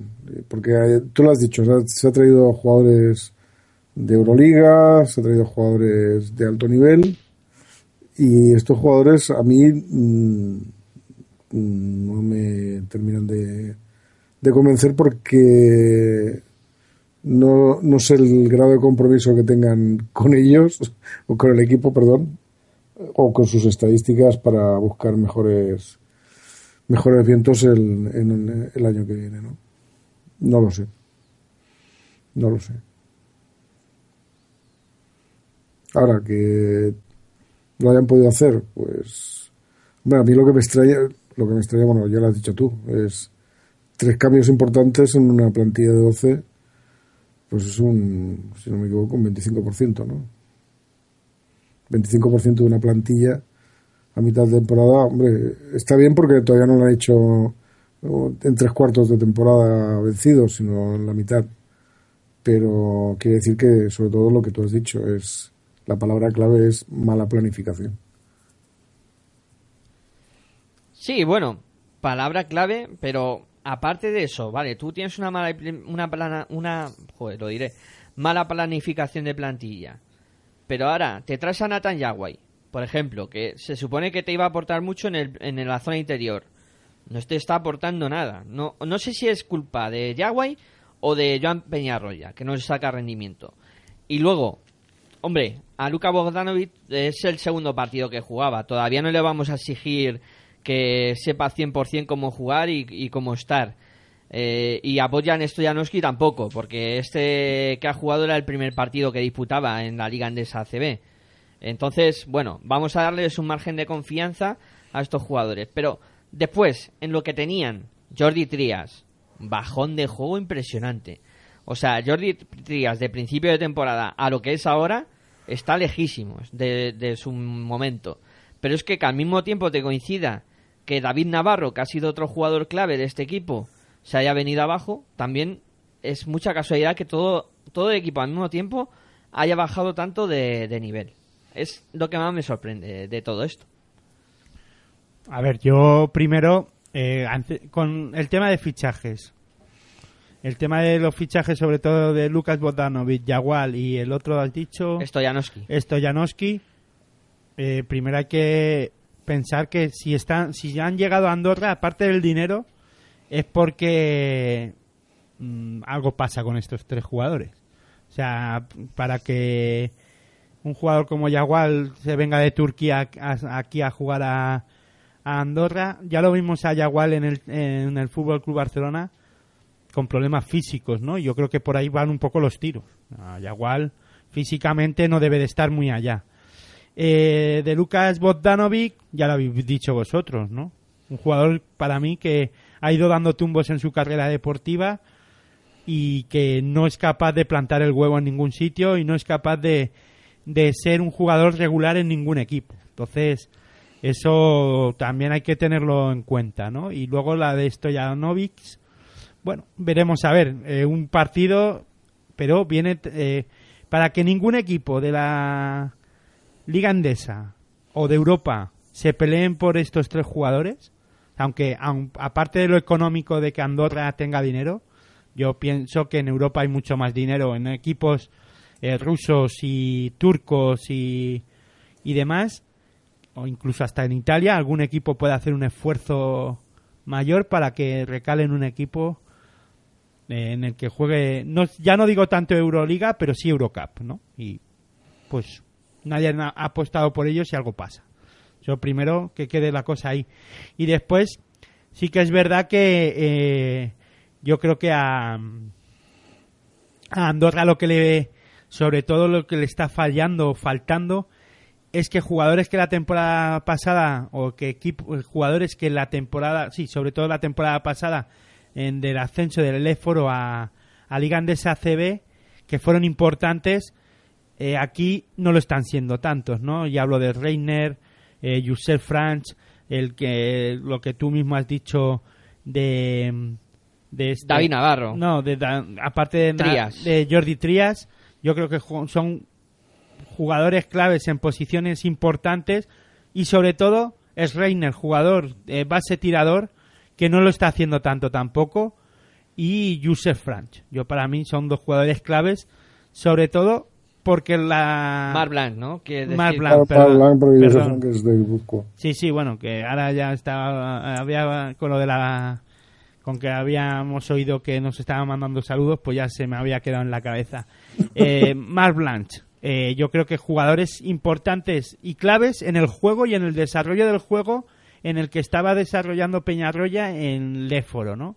Equipo que defendía fuerte y aparte de eso vivía del triple, ¿no? Y con mucho acierto en el triple. Creo que eso ha cambiado en la Liga Andesa ACB también porque se tiene que adaptar al juego de la ACB que es diferente, no tanto correr como también hay que recordar que han fichado un jugador como Víctor Sada que aparte de la lesión también tiene que cambiar los sistemas de juego, ya no se corre tanto, ya no se juega ese campo abierto tanto buscando a los hombres a más hombres abiertos y solo un hombre por dentro como Jordi Trías, con Yagual tienen que jugar de otra manera, se tienen que adaptar a ese juego, ¿no? Y bueno, vamos a ver cómo son capaces de adaptarse, aunque vienen tiempos difíciles para adaptarse ahora, ¿no? A eso. Entonces, sí es verdad, y, y gracias a que a- eh, al inicio de temporada, y por eso decía que bienvenidos al club, porque eh, de los equipos que lo van a que lo pasan mal cuando eh, suben y ascienden, porque sí es verdad que ha pasado siempre, ¿no? Que sorprenden mucho la primera vuelta, consiguen esas 5 o 6 victorias que parece que todo va rodado. Y es que alcanzar 10 victorias ahora se va a poner complicado, o 10, 12 victorias para salvarse eh, va a estar complicado, ¿no? Y ahora suben el nivel, está subiendo Guipúzcoa Vázquez, Fuenlabrada a buen seguro que también va a empezar a ser un equipo fuerte y difícil de ganar en su pr- propia pista. Y aparte de eso, el calendario de Andorra, pues es complicado, ¿no? Sí, yo creo que, bueno. Ah, sobre jugadores que habéis mencionado, bueno, mm, yo al caso de Jordi Trias, bueno, preguntar en Badalona. Es un jugador mm, que yo creo que solamente ha sido feliz eh, en, en Girona y, y a pesar de ser un MVP de la Copa del Rey con el Barça, nunca, nunca llegó a coger ni en Badalona ni en Barcelona. Ha sido un jugador importante en una liga, digamos, menor, pero siempre se espera algo más de un MVP de una Copa del Rey, ¿no? Y él no, no, no sé por qué no se estancó, no arrancó. En Badalona tuvo todas las oportunidades del mundo para, para ser un jugador importante, para ser eh, no jugador franquicia, pero sí para sentarse. Le, se le dieron todas las facilidades del mundo y uno tras otro le pasaron jugadores que venían del Junior, por ejemplo Nacho Llobet, que le ponían mucho más muchas más ganas y es un jugador, Nacho Llobet es un, es un jugador que ha estado cuestionado por todos los entrenadores y, y en todas las temporadas, a principio de temporada, pero es un jugador que, que a, base de esfuerzo y de trabajo al final se gana la confianza. Ahora también está pasando una... so- Pero bueno, siempre ha estado cuestionado ¿eh? por, por Salvo Maldonado, por cualquiera de los que han estado. Pero o sea, Nacho Llobet, viniendo del, del Junior, le comió el terreno a Jordi Trias. Por actitud solamente. Y Jordi Trias es un jugador... mm, tan- no lo sé en los entrenamientos porque no asisto, no, no tengo tiempo, ni me invitan, y, pero en el campo sí que es un jugador que tiene calidad, se le ve calidad, pero, pero un cierto, una cierta bulia. Y aquí, pues, vete a saber si la aparición de Volkanovich, que es un jugador que puede jugar de, de cuatro abierto, que es de alguna manera una posición muy, muy propicia para Jordi Trias, es un cuatro, pues lo, lo desanima. Lo desanima y le se echa para atrás. Es un jugador muy, muy, muy peculiar, Jordi Trias. Y luego, por eh, hablar un poco de los jugadores que nos quedan, eh, que no hayamos mencionado, un poco mencionar lo de Betiño Gómez, eh, un alero que a mí me ha llamado mucho la atención porque hace muchas cosas y las hace eh, bastante bien. Y eh, Bogris, el, el pivo griego, que es internacional con Grecia y que también dentro de lo que cabe no está salvando mal la temporada, aunque eh, sí se le podría exigir algo más. Y un viejo conocido ya del año pasado como Sean Green, que en la Aleforo estuvo eh, muy bien, destacaba, porque el nivel es bastante menor que en la Liga Andesa CB, y que aquí en, en esta competición pues le está costando algo más eh, ganarse ese respeto por parte de los alapivos del equipo contrario. Ujú. no, no te puedo opinar, no, no he visto. Yo lo veré jugar en Badalona, que es cuando me, me- me dedico a observarlos un poco más. Pero yo no sé si también la baja o no ganar partidos también viene un poco por la baja de Kaloyan Ivanov. No sé si eso también merma mucho o no. Yo no sé si, si a eso eh, estoy viendo que jugó- ha jugado 27 partidos en... o no, perdón, eh, 16 18 partidos.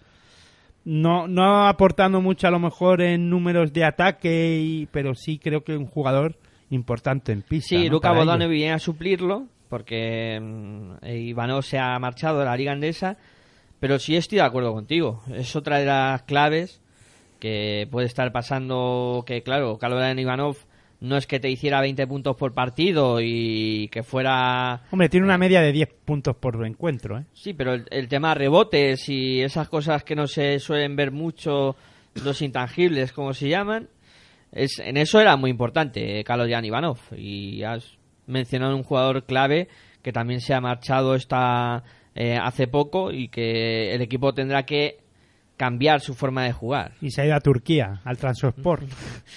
¿Dónde está la pasta? Vamos. Mayormente.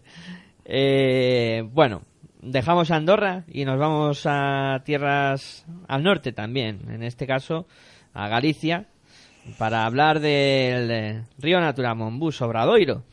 Eh, yo aquí siempre mm, digo una cosa. Tener un entrenador que tiene las cosas claras y tener un equipo que también tiene las cosas claras es muy importante. Composición de plantilla de Río Natura Monbus Obradoiro. Hacen la plantilla y no hay ningún cambio. Han tenido altibajos durante la temporada, han estado mal, han estado bien, han estado regular, no se han puesto nerviosos. Eh, Bueno, estamos a mitad de temporada, ¿eh? bueno, digo hasta ahora, porque hay equipos que ya han cambiado medio, medio plantel. Eh, pero Río Natura Mumbu no se ha puesto en nada nervioso. Eh, creo que tiene una plantilla muy equilibrada. Ahora por ¿Cómo se diría esa? Pormenorizamos. Eh, la plantilla del Río Natura. Pero yo creo que esas dos claves son fundamentales. Entrenador con las ideas claras, equipo con las ideas claras. Y a partir de ahí veremos a ver qué pasa. Hombre, eh, analizar a Río Natura Mumbus es complicado cuando eh, siempre parece que dice, hemos estado hablando o, hemos dicho mucho de Río Natura Mumbus, el nivel no es el mismo que hace dos temporadas o tres, o empezamos a decir que en casa yo uno, yo el primero, ¿no? Eh, no es el mismo nivel o la misma regularidad y es que estoy contando y ya lo hablamos cuando analizamos las plantillas, pero ahora, pues, cuando analizamos las plantillas al inicio de temporada, pero claro, después parece que cuando ya te vas metiendo en la dinámica de partidos y de encuentros y de la Liga Andesa ACB, eh, pues esos datos casi se nos olvidan, ¿no? Y es que son nueve jugadores los que eh, llevan en esta temporada, una temporada dentro del, del Río Natura Mumbus. Eso es complicado de, ensamblar, ¿no? O sea, tener un equipo nuevo, prácticamente, ¿no? Casi nuevo, quitando tres hombres que ya llevan varias temporadas, como Alberto Corbacho, que lleva cuatro temporadas, y eh, eh, tres temporadas, y, y Pavel Pumpla, jugadores importantes, Pavel Pumpla y Corbacho. No, perdón, eh, Rafa Luz es el otro que lleva tres, pa- eh, tres temporadas, perdón. Nanquivil no me sonaba de. Nankivit eh, lleva una temporada, sí. Perdón. Sí, pero son tres jugadores muy importantes que eh, están, eh, creo que es la base del equipo. Además, fíjate, se quedan en base importante, Rafa Luz, eh, y luego dos aleros, eh, Corbacho y Pavel Pupla, que le está dando mucho nivel eh, en el juego perimetral. Destaco una cosa de este equipo, además. Fijaros la composición del perímetro. Todos los jugadores son eh, atléticos, eh, buenos tiradores de tres, todos bastante altos. Todos son bastante, bastante altos. Los cuatro jugadores. Es un equipo que le gusta mucho jugar a físico. Y ya eh, decíamos la temporada pasada, y es otra cosa que se ve de este conjunto, los cambios en defensa. Muy importantes para, para este conjunto y que siguen haciendo. Y luego, aparte de eso, es, eh, no tiene un escolta definido, ¿no? O sea, eso también hay que tenerlo muy, muy en cuenta, no sé. O sea, es un equipo, una composición de equipo algo diferente a lo que estamos acostumbrados a ver, ¿no? Juan Enrique, está muy callado con el Río Natura Monbus. No, a ver. Yo creo que es un equipo que está hecho para intentar para intentarlo, ¿eh? No quiere decir que le vaya a salir. Eh, meterse en Copa del Rey. eh, está claro que no le ha salido. Obviamente. Y, eh, obviamente. Pero una vez que ese objetivo no se ha cumplido, siempre queda en posiciones, digamos, eh, nada preocupantes. Y eso quiere decir que si antes hablábamos de Andorra, de una mala planificación de, de- plantilla, aquí tienen siempre una planificación, teniendo en cuenta el potencial que tiene que tiene Obradoiro, pues una, una planificación una planificación de plantilla bastante bastante apañadita, ¿no? O sea, bastante bastante bien hecha. Mm, Ahora, pues eh, no sé cuántos partidos llevará. Esto es una, hasta cierto punto una sorpresa y además porque yo creo que es excesivo el castigo. 11 puntos yo no creo que, que reflejen tanto la diferencia. Pero bueno. A ver, no, no va a sufrir Obradoiro, ¿no? Que es otra de, la, otra de las cuestiones que yo creo que hay un- una serie de equipos que se plantean cuando empiezan la temporada y es sobre todo no perder categoría. Ese es el primer objetivo. Y ellos, como mínimo a mitad de temporada, lo digamos que lo tienen bastante bien encarrilado cada año. Con lo cual, por muchos cambios, y nueve cambios son muchísimos. ¿eh? Nueve cambios eh, es un 75% del equipo.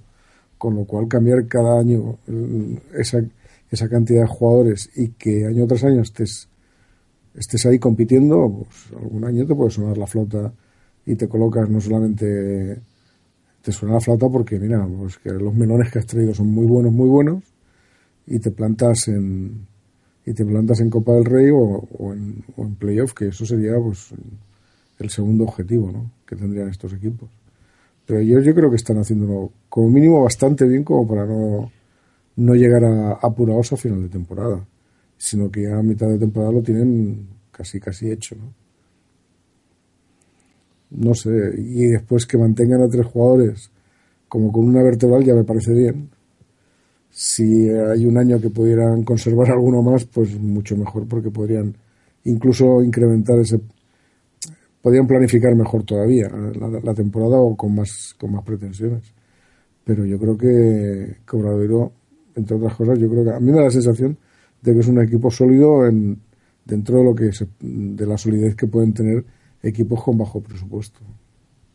Hombre, yo aquí sobre todo destaco de Moncho López, que es un entrenador que eh, utiliza a todos, a todos sus jugadores, ¿no? Por eso te digo que es un equipo bien planificado. Unos juegan más, otros menos, e incluso fijaros que Frank Cárdenas, al ser un, un base joven y pero está disputando una media de 7 minutos por, por partido, ha jugado 16 encuentros en que, bueno, que para un jugador como él ya más más quisieran algunos dentro de la liga Endesa CB y sobre todo esos jóvenes que están calentando banquillos en, en sus equipos, jugar aunque sea siete minutitos por encuentro, ¿no? Eh, la verdad es que, que eso dice mucho, ¿no? De Moncho, de Moncho Fernández, ¿no? Y luego es que eh, vemos a Alberto Corbacho que, bueno, pues a pesar de sus irregularidades en algunos encuentros, eh, esta temporada parece que ha recuperado la regularidad, ¿no? Y eso también vive mucho eh, Río Naturamumbus de ello, ¿no? Y después, claro, eh, un entrenador como Moncho Fernández que apuesta por Juanjo Triguero, un, un, un, un jugador que siempre hemos dicho que el, no, el puedo y no quiero y, y bueno, eh, a ver si está la de Juanjo Triguero. Yo creo que aquí ha ido a un equipo con pues que puede coger esa confianza, ¿no? Y yo creo que la está teniendo. Eh, está promediando buenos números, eh, jugando bastantes minutos e importantes y creo que pa- para mí pienso que aquí ha encontrado un poco la estabilidad, ¿no? Eh, veremos a ver, veremos a ver, ¿no? Pero, yo creo que tiene que ser más importante.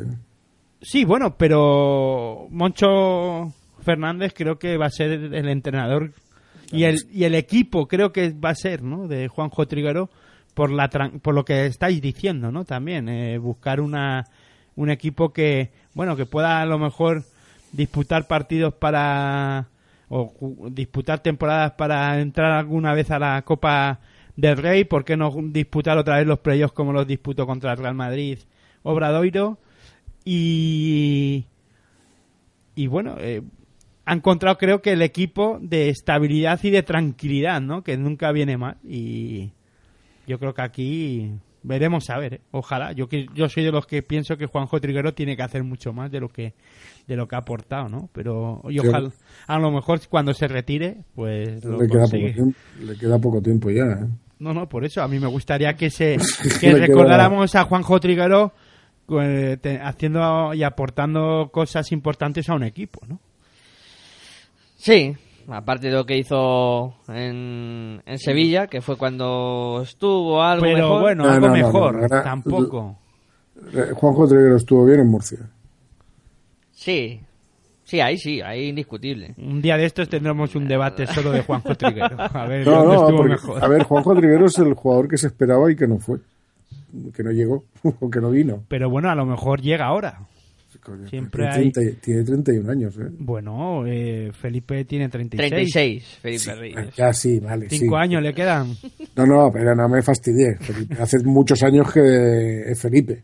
No, no, no se lo está Bueno. esperando. Yo creo que se, se está esperando el día que se marche, porque otra cosa ya no, ya no va, ya no va a hacer más. O sea, bueno, sí, puede seguir haciendo, pero a Felipe no se le espera. O sea, él se le esperó, llegó, lo hizo, lo hizo todo, y ahora pues algún día dirá, oye, que ya estoy cansado.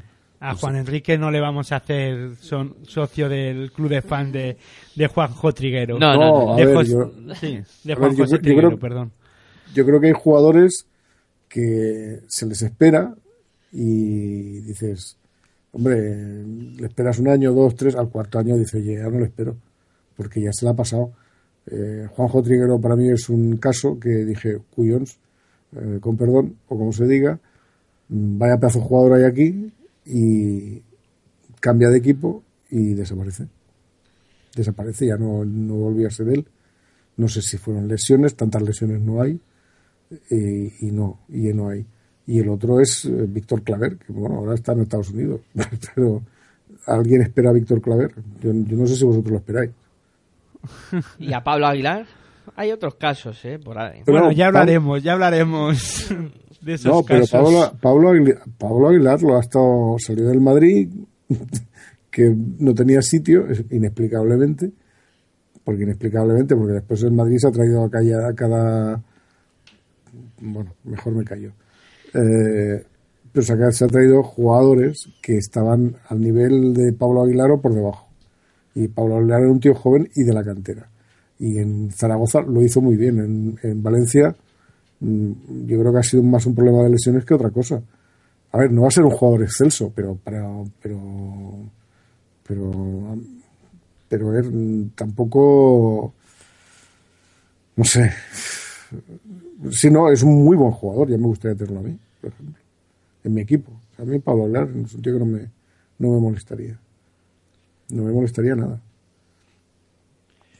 Y yo creo que ha llegado, y además está en, hombre, pasar de, de Zaragoza a hacerlo muy bien, e ir a Valencia quiere decir algo. Juanjo Triguero pasa de Murcia a Sevilla, en Sevilla no arranca, el coche no arranca, trata de arrancarlo, por favor, Carlos, y no terminó de arrancar y, y ahora está en Obradoiro, o sea, quiere decirte que, que ese paso de calidad no lo dio, no lo dio en ningún momento. No sé, yo creo que son jugadores que, no sé, en el momento en que tienen que dar el do de pecho, pues no lo dan. Y no era por falta de juventud, o sea, por falta de madurez, perdón, al revés de lo que quería decir, ni nada, es que no, no, no se sabe, no lo sé por qué, pero no, no lo dan. Y ya está. Y Juanjo Treguero, pues sí, tiene 31 años, como refuerzo para un equipo como Obradoiro está muy bien, pero, pero claro, mm, estoy mirando aquí un tío de 31 años con su físico, pues en este partido cuatro rebotes, cinco puntos, mm, no son nada.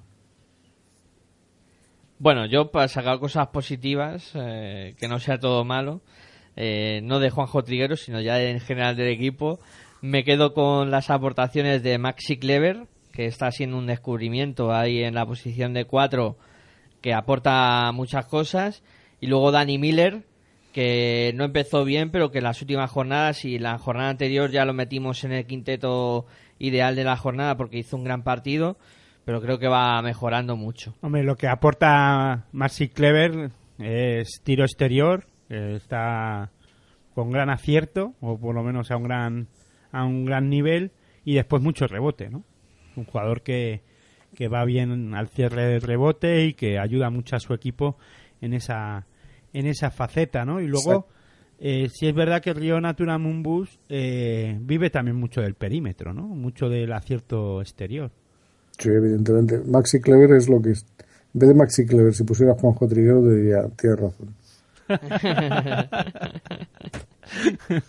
Y me gusta mucho, yo con esto termino ya mis apuntes sobre Obradoiro, me gusta mucho la composición que han hecho de los bases, del trío de bases. Tú has apuntado antes lo de Frank Cárdenas, un jugador joven que aunque juega siete minutos tiene espacio para crecer en este equipo, pero luego tiene experiencia con Rafa Luz y luego otro base joven que es Pepe Pozas, que creo que va a ser otro de esos jugadores llamados a dentro de cuatro o cinco años eh, estar en un equipo de más nombre y quién sabe si dirigiendo incluso mm, ya La voy a la- dilo, sí, muy, muy a lo bestia la selección española que antes quería hacer un apunte cuando estábamos hablando de los jugadores que están este año destacando cuidado este año a cómo están llamando a la puerta de la selección ciertos jugadores como Rabaseda, Dani Díez y gente que está aportando y demostrando mucho. Mientras haya seleccionadores que no apueste por ellos, pues no diremos nada. Bueno, ¿queréis, Nosotros los vamos dejando aquí, pero los seleccionadores no somos nosotros. ¿queréis apuntar alguna cosa más de Obradoiro o nos vamos a... Sí, no, no, que habíamos hablado de que la columna vertebral eran tres jugadores y nos quedamos con el gran culpable de todo esto, que es, es Moncho Fernández, eh, que yo creo que es el... Ahí se resume muy bien lo que es Obradoiro.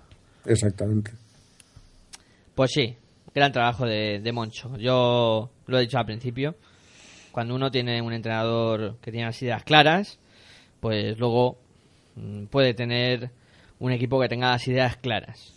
Yo le pediría una cosa a Moncho Fernández, que es que nos te- deje de tocar las narices en Badalona. Cada vez que viene nos, nos fastidia.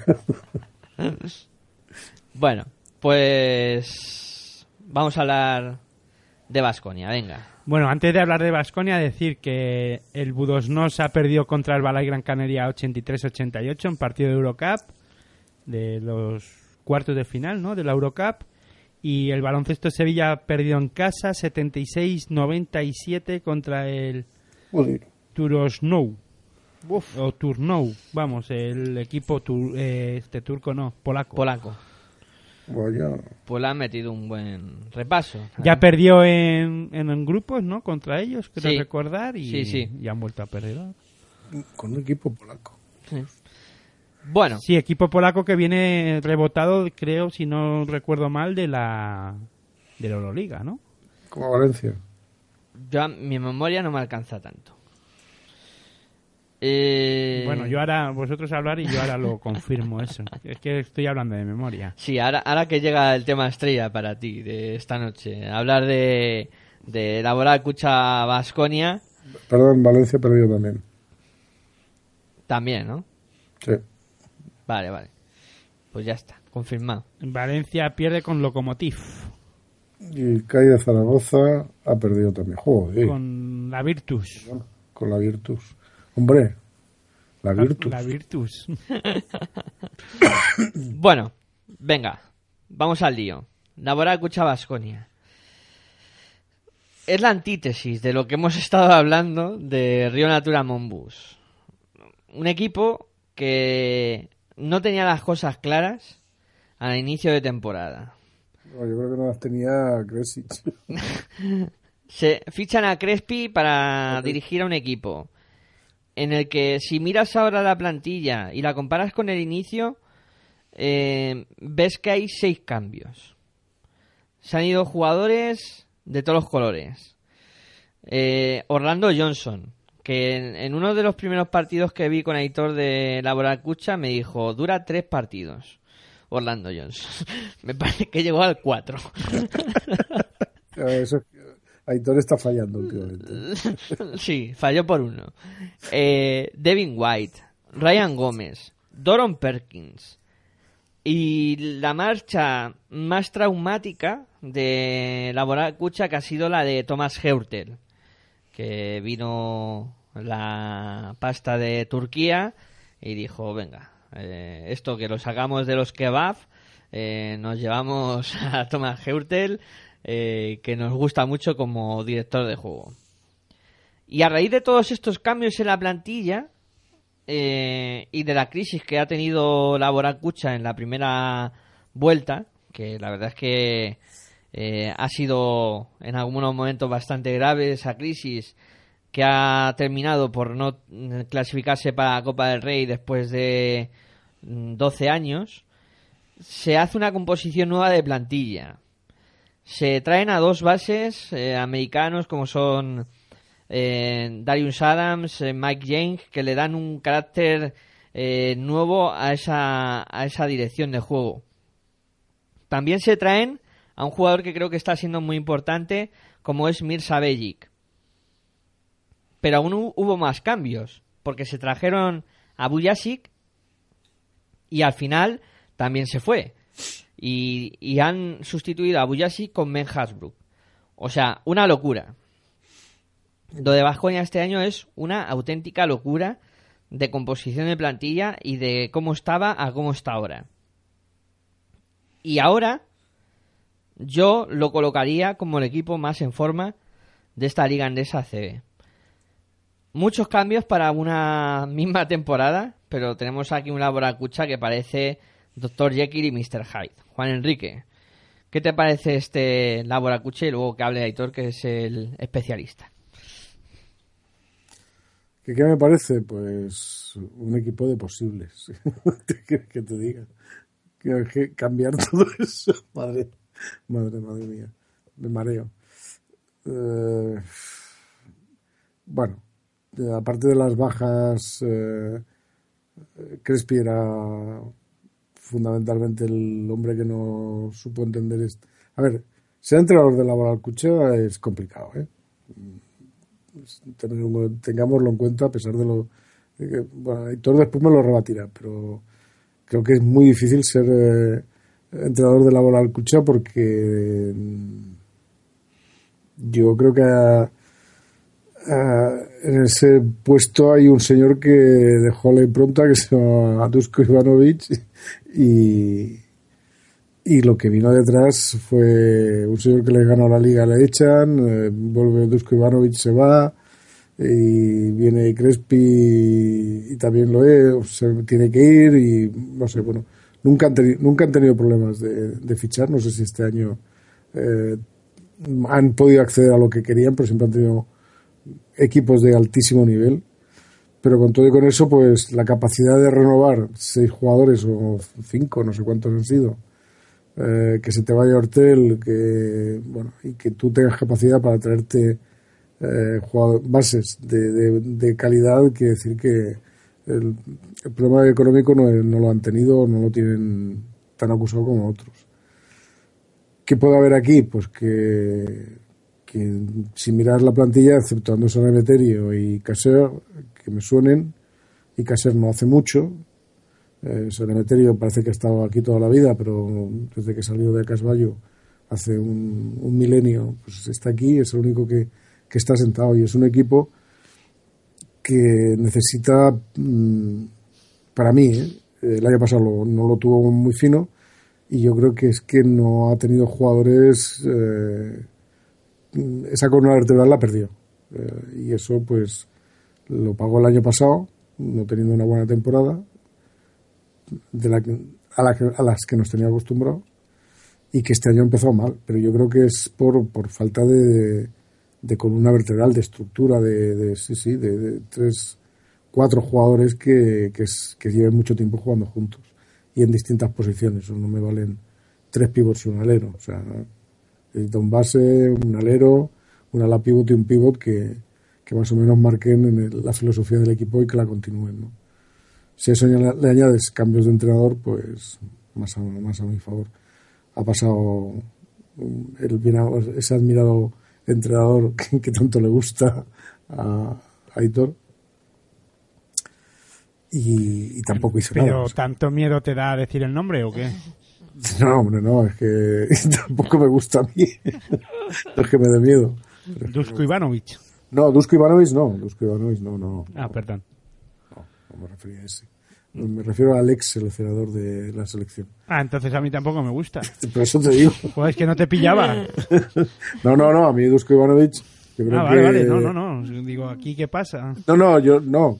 Lo que decía de Dusko Ivanovic es que ha sido un ídolo como, como entrenador en el en Baskonia y ningún entrenador le gustaba si no venía este y cuando volvió él pues tampoco le fue tan bien, o sea, Mm, Vale. Eh, hay que decir que el entrenador es Sergio Scariolo. Sergio Scariolo. evidentemente. Pues ya está. Vamos a dejarlo claro. Pero que creo que, que, bueno que ha pasado por ese por ese periodo de que ha perdido esa, esa columna vertebral que la, la- la ha tenido en la, en la época de esplendor de Baskonia, la, la reciente, tenía esa serie de jugadores más un entrenador evidentemente que era era vamos un, un como un semidios, ¿no? Puesto en el banquillo, deseado por todos y querido por todos. Ahora, ¿qué, qué es lo que ha producido este cambio? Pues no lo sé, porque Iván Navarro me parece que ha sido segundo entrenador con, con mucha gente, no lo sé, no me suena. Sí, es un hombre de la casa, que siempre ha estado ahí. casa. Bueno, pues a lo mejor ese hombre de la casa pues ha conseguido enderezar la nave. Eh, evidentemente los fichajes eh, Tilly, Bejic, eh, Bertrands, todo esto, toda esta gente, eh, gente que, bueno, y además se le sale bien eh, este que le gusta tanto a, a Aitor como Colton Iverson y, bueno, y Sengelias, otros jugadores. Son, digamos que son jugadores contrastados. Yo no, no hablo de los Diop porque no tengo ni idea y además por lo que aportan veo que son que es poco, son a lo mejor esos que tienen la recámara, a ver si les funciona, pero digamos que, que son gente ex- experta, con experiencia, conocen la Liga CB, bueno, y son, son, bueno, son buenos elementos, evidentemente. Y, y Bon Navarro pues ha sabido reconducir, quizá es meter lo que él conoce, que es la filosofía de, de la casa, ¿no? Y ya está. Bueno, Que es- decir de los Lo que no sé si es el, el equipo más en forma. Digamos que es el equipo recuperado, porque llevaba una temporada que, que, daba, que asustaba, ¿no? sí, quería comentar, Juan Enrique, de, de los Diop. eh, los tienen para cupo, más que nada. Son jugadores que son jóvenes y que... Hombre, pero están trabajando con ellos, ¿no? Y eh, uno de ellos, ahora no me acuerdo la temporada Mamadou. pas- Mamadou Diop jugó con con este con Escariolo varios partidos por las bajas de de Hamilton, ¿no? Sí. Sí, y sí. antes de nada decir que no están en cuartos de final en la Eurocup, esta es la última jornada del de la del LAS 32 y decir que tanto como Bal- baloncesto Sevilla como CAI se quedarán fuera de la competición y seguirán para adelante el Balay Gran Canaria y, y Valencia Basket. Hay una cosa en Perdón. la que tengo que discrepar con Juan Enrique en su comentario sobre Laboral Cucha, que has dicho que Caseur no está haciendo gran cosa. No, no, no, no, no, no, yo no he dicho eso. He dicho que, que me sonaba San Emeterio y Caseo, de los que me suena de hace poco, o sea que tampoco es que lleve muchas temporadas. Ten cuidado que se te tira la yugular, ¿eh? No, es que para A mí este año sí está cumpliendo. No, no, no, yo sé que es una debilidad de, de Miguel Ángel. Tú tienes otra, pero la de Miguel Ángel también la vi. Hombre, Lo claro. estoy conociendo. cuando- últimamente yo tengo que ir con cuidado, no, no, no pisar la caja de los huevos, con perdón, porque bueno, más bien piso minas con vosotros, porque si critico a, a según qué jugadores ya sé que me saltáis a la yugular, O según qué entrenadores. o según qué entrenadores. Pero no, no, que no, yo no he dicho nada en contra de Casero. He dicho que es el que me suena más junto a San Emeterio, que San Emeterio supongo que la- lo, no sé, le harán, harán una figura de él a la entrada del pabellón, ¿no? Una estatua ahí. Una estatua de, de San Emeterio. Casi lo como la gente preguntará si era el fundador del equipo, del club. Porque lleva un- no sé cuántas temporadas lleva allí, pero un montón. Pues ocho por lo menos. Ocho, fíjate. Bueno, Aitor, ¿qué piensas de Laboral Cucha? Hombre, a ver, eh, sobre todo eh, la llegada de Ivonne Navarro o el, el hecho de que Ivonne Navarro haya cogido al equipo, primero lo que hay que destacar es que parece que le está dando algo de estabilidad ¿no? al equipo y al club. Pues ya, tan, ya no solo por en el juego, sino que en, en lo que es eh, mm, en, el, en el vestuario y lo que es en la casa de, vamos, del laboral Kuchak, que después de la marcha de, de, Dusko Ivanovic es difícil, ¿no? Porque Dusko acaparó mucho, eh, eh, un entrenador que, que manejaba todos los, los hilos del, del club con, con Querejeta y en este caso, pues Ivonne Navarro, aparte de darle estabilidad en- al juego y viendo y, lo- y las mejorías que, que hay, yo creo que les, le va a dar a este club o le está dando al club estabilidad eh, pues en todos los aspectos, ¿no? Tanto en lo institucional como en el juego, como las ideas claras de las dos o tres piezas que simplemente han tenido que cambiar para que este equipo funcione y nada más, ¿no? Porque tampoco, hombre, han llegado eh, Cotton Iverson y Darius Adam- Adams y, y con eso el equipo está funcionando y dándole, eh, yo creo que otra vez protagonismo a jugadores como Caseu que está diciendo, como ha dicho Miguel Ángel, también hay que decir que Songaila, o Zengaila en este caso también es otro jugador que incorporan y que está sabiendo Ivonne Navarro darle eh, la importancia que pueda tener este este jugador más allá de los dos americanos que se están saliendo en este en estos partidos últimas de la liga Endesa CB y además dando protagonista a un jugador protagonismo a un jugador y eh, como es este San Emeterio ¿no? Eh, creo que incluso puedo fíjate que voy a estar en algo de acuerdo con Juan Enrique en el que al final eh, el propio Dusko Ivanovic desquicia en algún momento a San Emeterio, ¿no? Eh, Creo que ahí podemos estar hasta de acuerdo por las cosas que tenía Dusko Ivanovic y al ser un entrenador, pues que no que si no hace las cosas que él cree encorseta demasiado a los equipos y en eso podemos estar de acuerdo, nos puede gustar más, nos puede gustar menos, pero la verdad es que es un, jugador importante para el Vasconia y que eh, en este caso Dusko Ina- Ivanovic, por lo que sea, ese matrimonio Dusko San Emeterio se rompe, por lo que sea, y ahí yo no puedo entrar, no sé qué demonios pasaría ahí, pero también hace que el Vasconia baje pues el rendimiento y luego tantos cambios de entrenadores y de jugadores pues hace que Vasconia no haya encontrado su juego y su o el rumbo, ¿no? Un- ese nuevo rumbo en el que ha venido un entrenador de la casa con Ivonne Navarro, aprovechando la coyuntura y aprovechando que las cosas no iban bien, yo creo que han acertado. Y eso es lo que yo pedía hace ya tiempo, ¿no? Que después de que se marchó Dusko y de la llegada de Santaba, que no fue capaz de darle lo que esperaban, yo creo que la llegada de de este de Scariolo pues sobraba no y le y bueno y la de Crespi ya no, no hablamos no pero eh, creo que Ivonne Navarro podía haber cogido el equipo antes sobre todo para para darle esa estabilidad al club y buscar los nuevos designios de este equipo que, que no tenían eh, claro no Eh, sí es verdad que eso de jugar Euroliga porque sí pues creo que les, le hacía daño Ahora están jugando bastante bien también en la competición europea. Bueno, veremos a ver hasta dónde son capaces de llegar, pero sí que es verdad que con la llegada de los dos americanos, con Coyton Iverson y Darius Adam, creo que el equipo, sobre todo Darius Adam, que está siendo el- el, eh, jugador que lo está viendo más claro a la hora de dirigir al equipo, asiste, eh, no se complica en ningún momento. Creo que no se está notando la baja de Heutel, ¿no? Eh, ni mucho menos. Y creo que ha ganado mucho en ese aspecto. Y lo que, además, lo que sorprende de Darius Adams es que al ser un jugador americano, juega para el equipo y, y eso también hace mucho, ¿no? Que un equipo necesita necesitaba un director de juego. Heutel no le- lo, lo podía ser, pero no estaban dando con la tecla con el jugador francés y luego es verdad que Darius Bertans está siendo un jugador clave también, aparte de, de Caseu, ¿no? A mí Berta me está gustando mucho. La verdad es que es un descubrimiento por parte de Vasconia este año.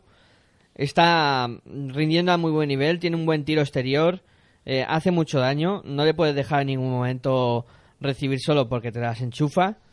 Y creo que en, en general Vasconia ha ganado mucho. Luego con la llegada de Misa Belli le da eh, con, con versatilidad eh, o recambios, mejor dicho, mucho recambio en el juego interior. No solo está Coiton Alberson, sino que con Tim Kill y Mirza Belli pues tienen relevo ahí Bon Navarro. Aunque yo creo que le falta algo, ¿no? Todavía a, a Laboral Cucha, sobre todo creo que un tirador más no le vendría mal, ¿no? Pero claro, o un relevo más a la hora de tirar para ser ya un equipo casi imbatible, ¿no? Bueno, pues O no, pero ya fuera de bromas, lo de, Bueno. lo de imbatible era una pequeña broma para que... eh, última, últimamente en casa. No, pero más que nada, eh, si lo que con esto quiero decir, para poder competir con los cuatro o tres grandes que hay en la Liga Andesa ACB, como son Unicaja, Fútbol Club Barcelona y Real Madrid, ¿no? Para estar a ese nivel. Yo creo que todavía le queda ahí algo, porque eh, yo creo que estabais hablando vosotros, ¿no? Los dos, hay dos jugadores que casi son residuales, ¿no? Eh, dentro de Vasconia, que son los Diop y ahí yo creo que Vasconia necesita un relevo más, ¿no? Eh, Sobre todo en la posición de cuatro, creo que ahí sí que el, si tiene algo malo, no malo, sino alguna deficiencia el Vasconia es en la en la posición de cuatro, ¿no? Sengaila está muy bien, pero después le está costando encontrar un relevo ahí de calidad, ¿no? A, a Vasconia. Pues por mi parte, de acuerdo con lo que ha dicho Aitor. No sé si Juan Enrique quiere añadir algo más de este Laboracucha. No, no, no, está. Aitor, ¿alguna cosa más del conjunto vasconista? No, no, yo ya he dicho todo, ¿no? Por- Aparte de lo de que imbatible, ya, con eso. Eh, en casa sí, ¿eh? En casa, últimas jornadas, ir allí es un drama, ¿eh? Bueno, eh, vamos a repasar cómo han ido nuestras apuestas de la semana pasada y realizar la de estas. Venga, vamos a repasarlo rapidito. Lo de la semana pasada tenemos aquí Obradoiro Valencia, que fue de Juan Enrique, dijo que un 1 y salía al revés, un 2. Andorra Guipúzcoa, que fue de Aitor, dijo una X y salió un 2. Eh, Bilbao Vázquez Manresa, ese fue mío, dije un 1 y acerté. Bien. Vaya. Bien por mí. Se quedan los fáciles. Juan Enrique dijo CAI Zaragoza baloncesto Sevilla, dijo un 1 después de casi poner una X y al final no, puso un 1 y falló. Cachis. Eh, estuvo ahí en un tris de, de haberlo acertado. Aitor, acierto en el Barcelona Iberostar Tenerife. Ese era fácil. claro. Eh, yo fallé el estudiante Sucan Murcia, dije que una X y salió un 1. Vaya. Eh, Juan Enrique eh, dijo que su equipo perdía por poco y acertó. Unicaja Juventud, una X. Eh, Aitor acertó el Laboral Cucha Herbalife Gran Canaria con un 1 y fue el, uno más claro de, todos. Y en el último partido que queda, el Real Madrid eh, fue Labrada, que yo dije que un 1 y eh, también acerté la victoria del Real Madrid sobre el Montaquit fue en Labrada. Bueno, vamos a por la Mi de esta- promedio de aciertos no está siendo malo. No ¿eh? está siendo malo, no. Hay que mejorar. Juan Enrique y yo nos tenemos que poner las pilas, ¿eh, Juan Enrique? Vale. Venga, a ver si esta jornada le damos caña al tema. Bueno, ya os decimos que no recomendamos jugar con nosotros porque así tendréis más dinerito en el banco. Así empezamos mal. hombre, lo que pueden hacer es apostar al revés. Claro, a la contra. Hacer la antiapuesta. Venga, vamos allá. Juan Enrique, vas a comenzar tú con un Montaquit Fuenlabrada y estar estudiante. Venga, para empezar no está mal. Joder. Una X. Una X. No ha sido valiente, Juan Enrique. Baloncesto Oye, Sevilla. fui valiente la semana pasada y mira cómo me ha ido. Baloncesto Sevilla, Bilbao Basket, Aitor. Un 2. Un 2. Mira, Aitor es valiente. ¿Ves? Se moja y baloncesto Sevilla en casa. No sé yo, no sé yo. Pues Venga, un 2, claro. Guipúzcoa Basket, Unicaja. Venga, ya empezamos con los partidos difíciles. ¿Cuál? Guipúzcoa Basket, Unicaja. ¿Ese difícil? Sí, este es complicado. Pues venga, ponle uno. lo que... Un Un uno. Guipúzcoa se carga el líder esta semana, y ya está. Sí, pero bueno, con tanta Y- diferencia. y claro, además. De más de, de seis puntos. Antes de la copa, para que hablemos, ¿no? Claro, llega bien. un- llega, no llega bien, en Unicaja, está Con crisis, dudas, ya, no ya, ya, claro. duda está. Eh, muy socorrido. Eh, Juan Enrique, UCAM Murcia, dice Zaragoza. Jo. Duelo de equipos en crisis. Sí, sí, por eso eh, Que voy a ahí- poner un 1, pero no sé. ¿eh? Que ahí va la copa. O sea, veremos a ver ahí también. Un 1. 1-1. Fiat Juventud, Barcelona. Ahí todo, toma ya. Una X. Una X. Ay, ay. Apuesta complicada también. Es que le dais tantas vueltas. Es que, vamos a ver. Una X. Iberostar. Tenerife, Río Natura, Monbus. ¿Y yo qué pongo aquí? Iberostar, Río Natura. Pues me voy a inclinar porque gana Iberostar. eh, pero por poco, X. Eh, Uy. Juan Enrique, Herbalife Moraván. 1. 1-1. Aitor, Valencia Basket, Real Madrid. Ena. Valientes los quiere Sí. esa gente, ¿no? Pues una X. Y a mí, para cerrar, me toca un partido de los que se puede decir complicado. La Brusador Manresa, Laboral Cucha Vasconi. Eso es complicado. que yo, sí, bueno, yo- después de lo que dije yo, O sea, de- después de un Valencia Vázquez Real Madrid, eso es complicado. ya, pero después de lo que dije yo del conjunto Pero manresano, es que eso no es complicado, eso es que es tirarse a la piscina sin agua. Pero Venga, en va. venga, voy a ir a lo fácil. Venga. Lo fácil es decir que va a ser una X. Fácil va a ser un 2. Pero vamos, Joder, qué difícil. A ver, ponéis, una, eh. una cosa. La semana que viene empieza Miguel Ángel diciendo. sí, sí, sí, sí, mejor. Hay que, hay que, hay que ir rotando. ¿eh? Aquí el primero siempre me toca a mí. Eso. Vale, que vale. cambie esto. Venga, la claro, jornada... la Eh. siguiente, la jornada 22. En la jornada 22, porque luego viene la copa Sí. y, y viene el parón. En la jornada 22 empiezas tú y después y ya veremos. Vale. Pues yo me pongo a disposición de los... eh, Qué, ru- qué rule esto, ¿eh? Que- Eso. a disposición de mis compañeros y amigos eh, para que el- Y no sé yo si mirar el boleto antes y elegir los partidos, ¿eh? eso ya sería mala leche. bueno chicos, venga, vamos a ir cerrando el programa que han sido dos horitas eh, de programa y nuestros oyentes eh, querrán empezar a irse a, a dormir.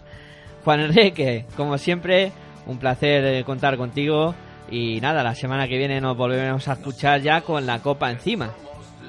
Pues sí, la semana que viene en vísperas de Copa eh, nos oímos aquí. Aquí me tendré. Muchas gracias.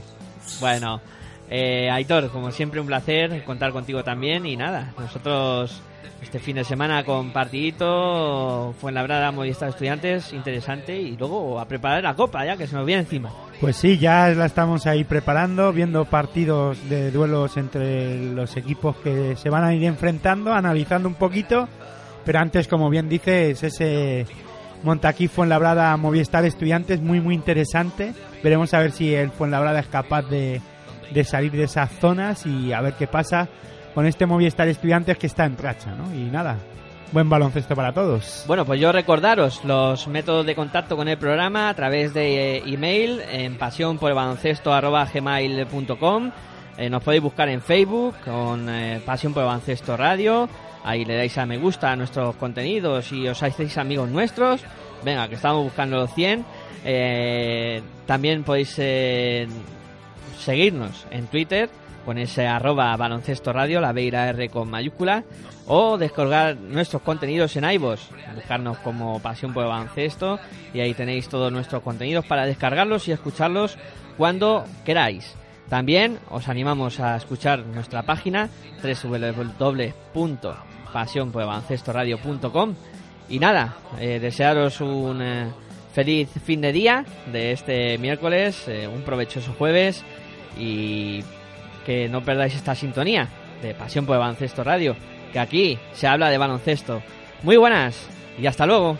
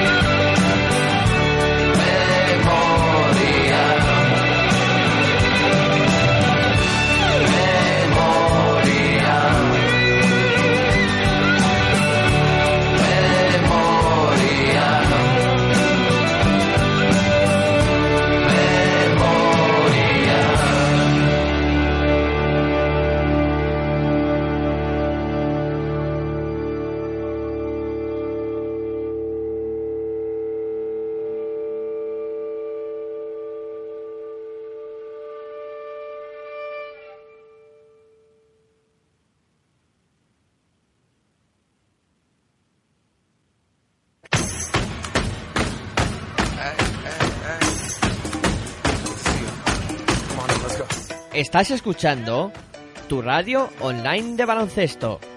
Pasión por el baloncesto radio.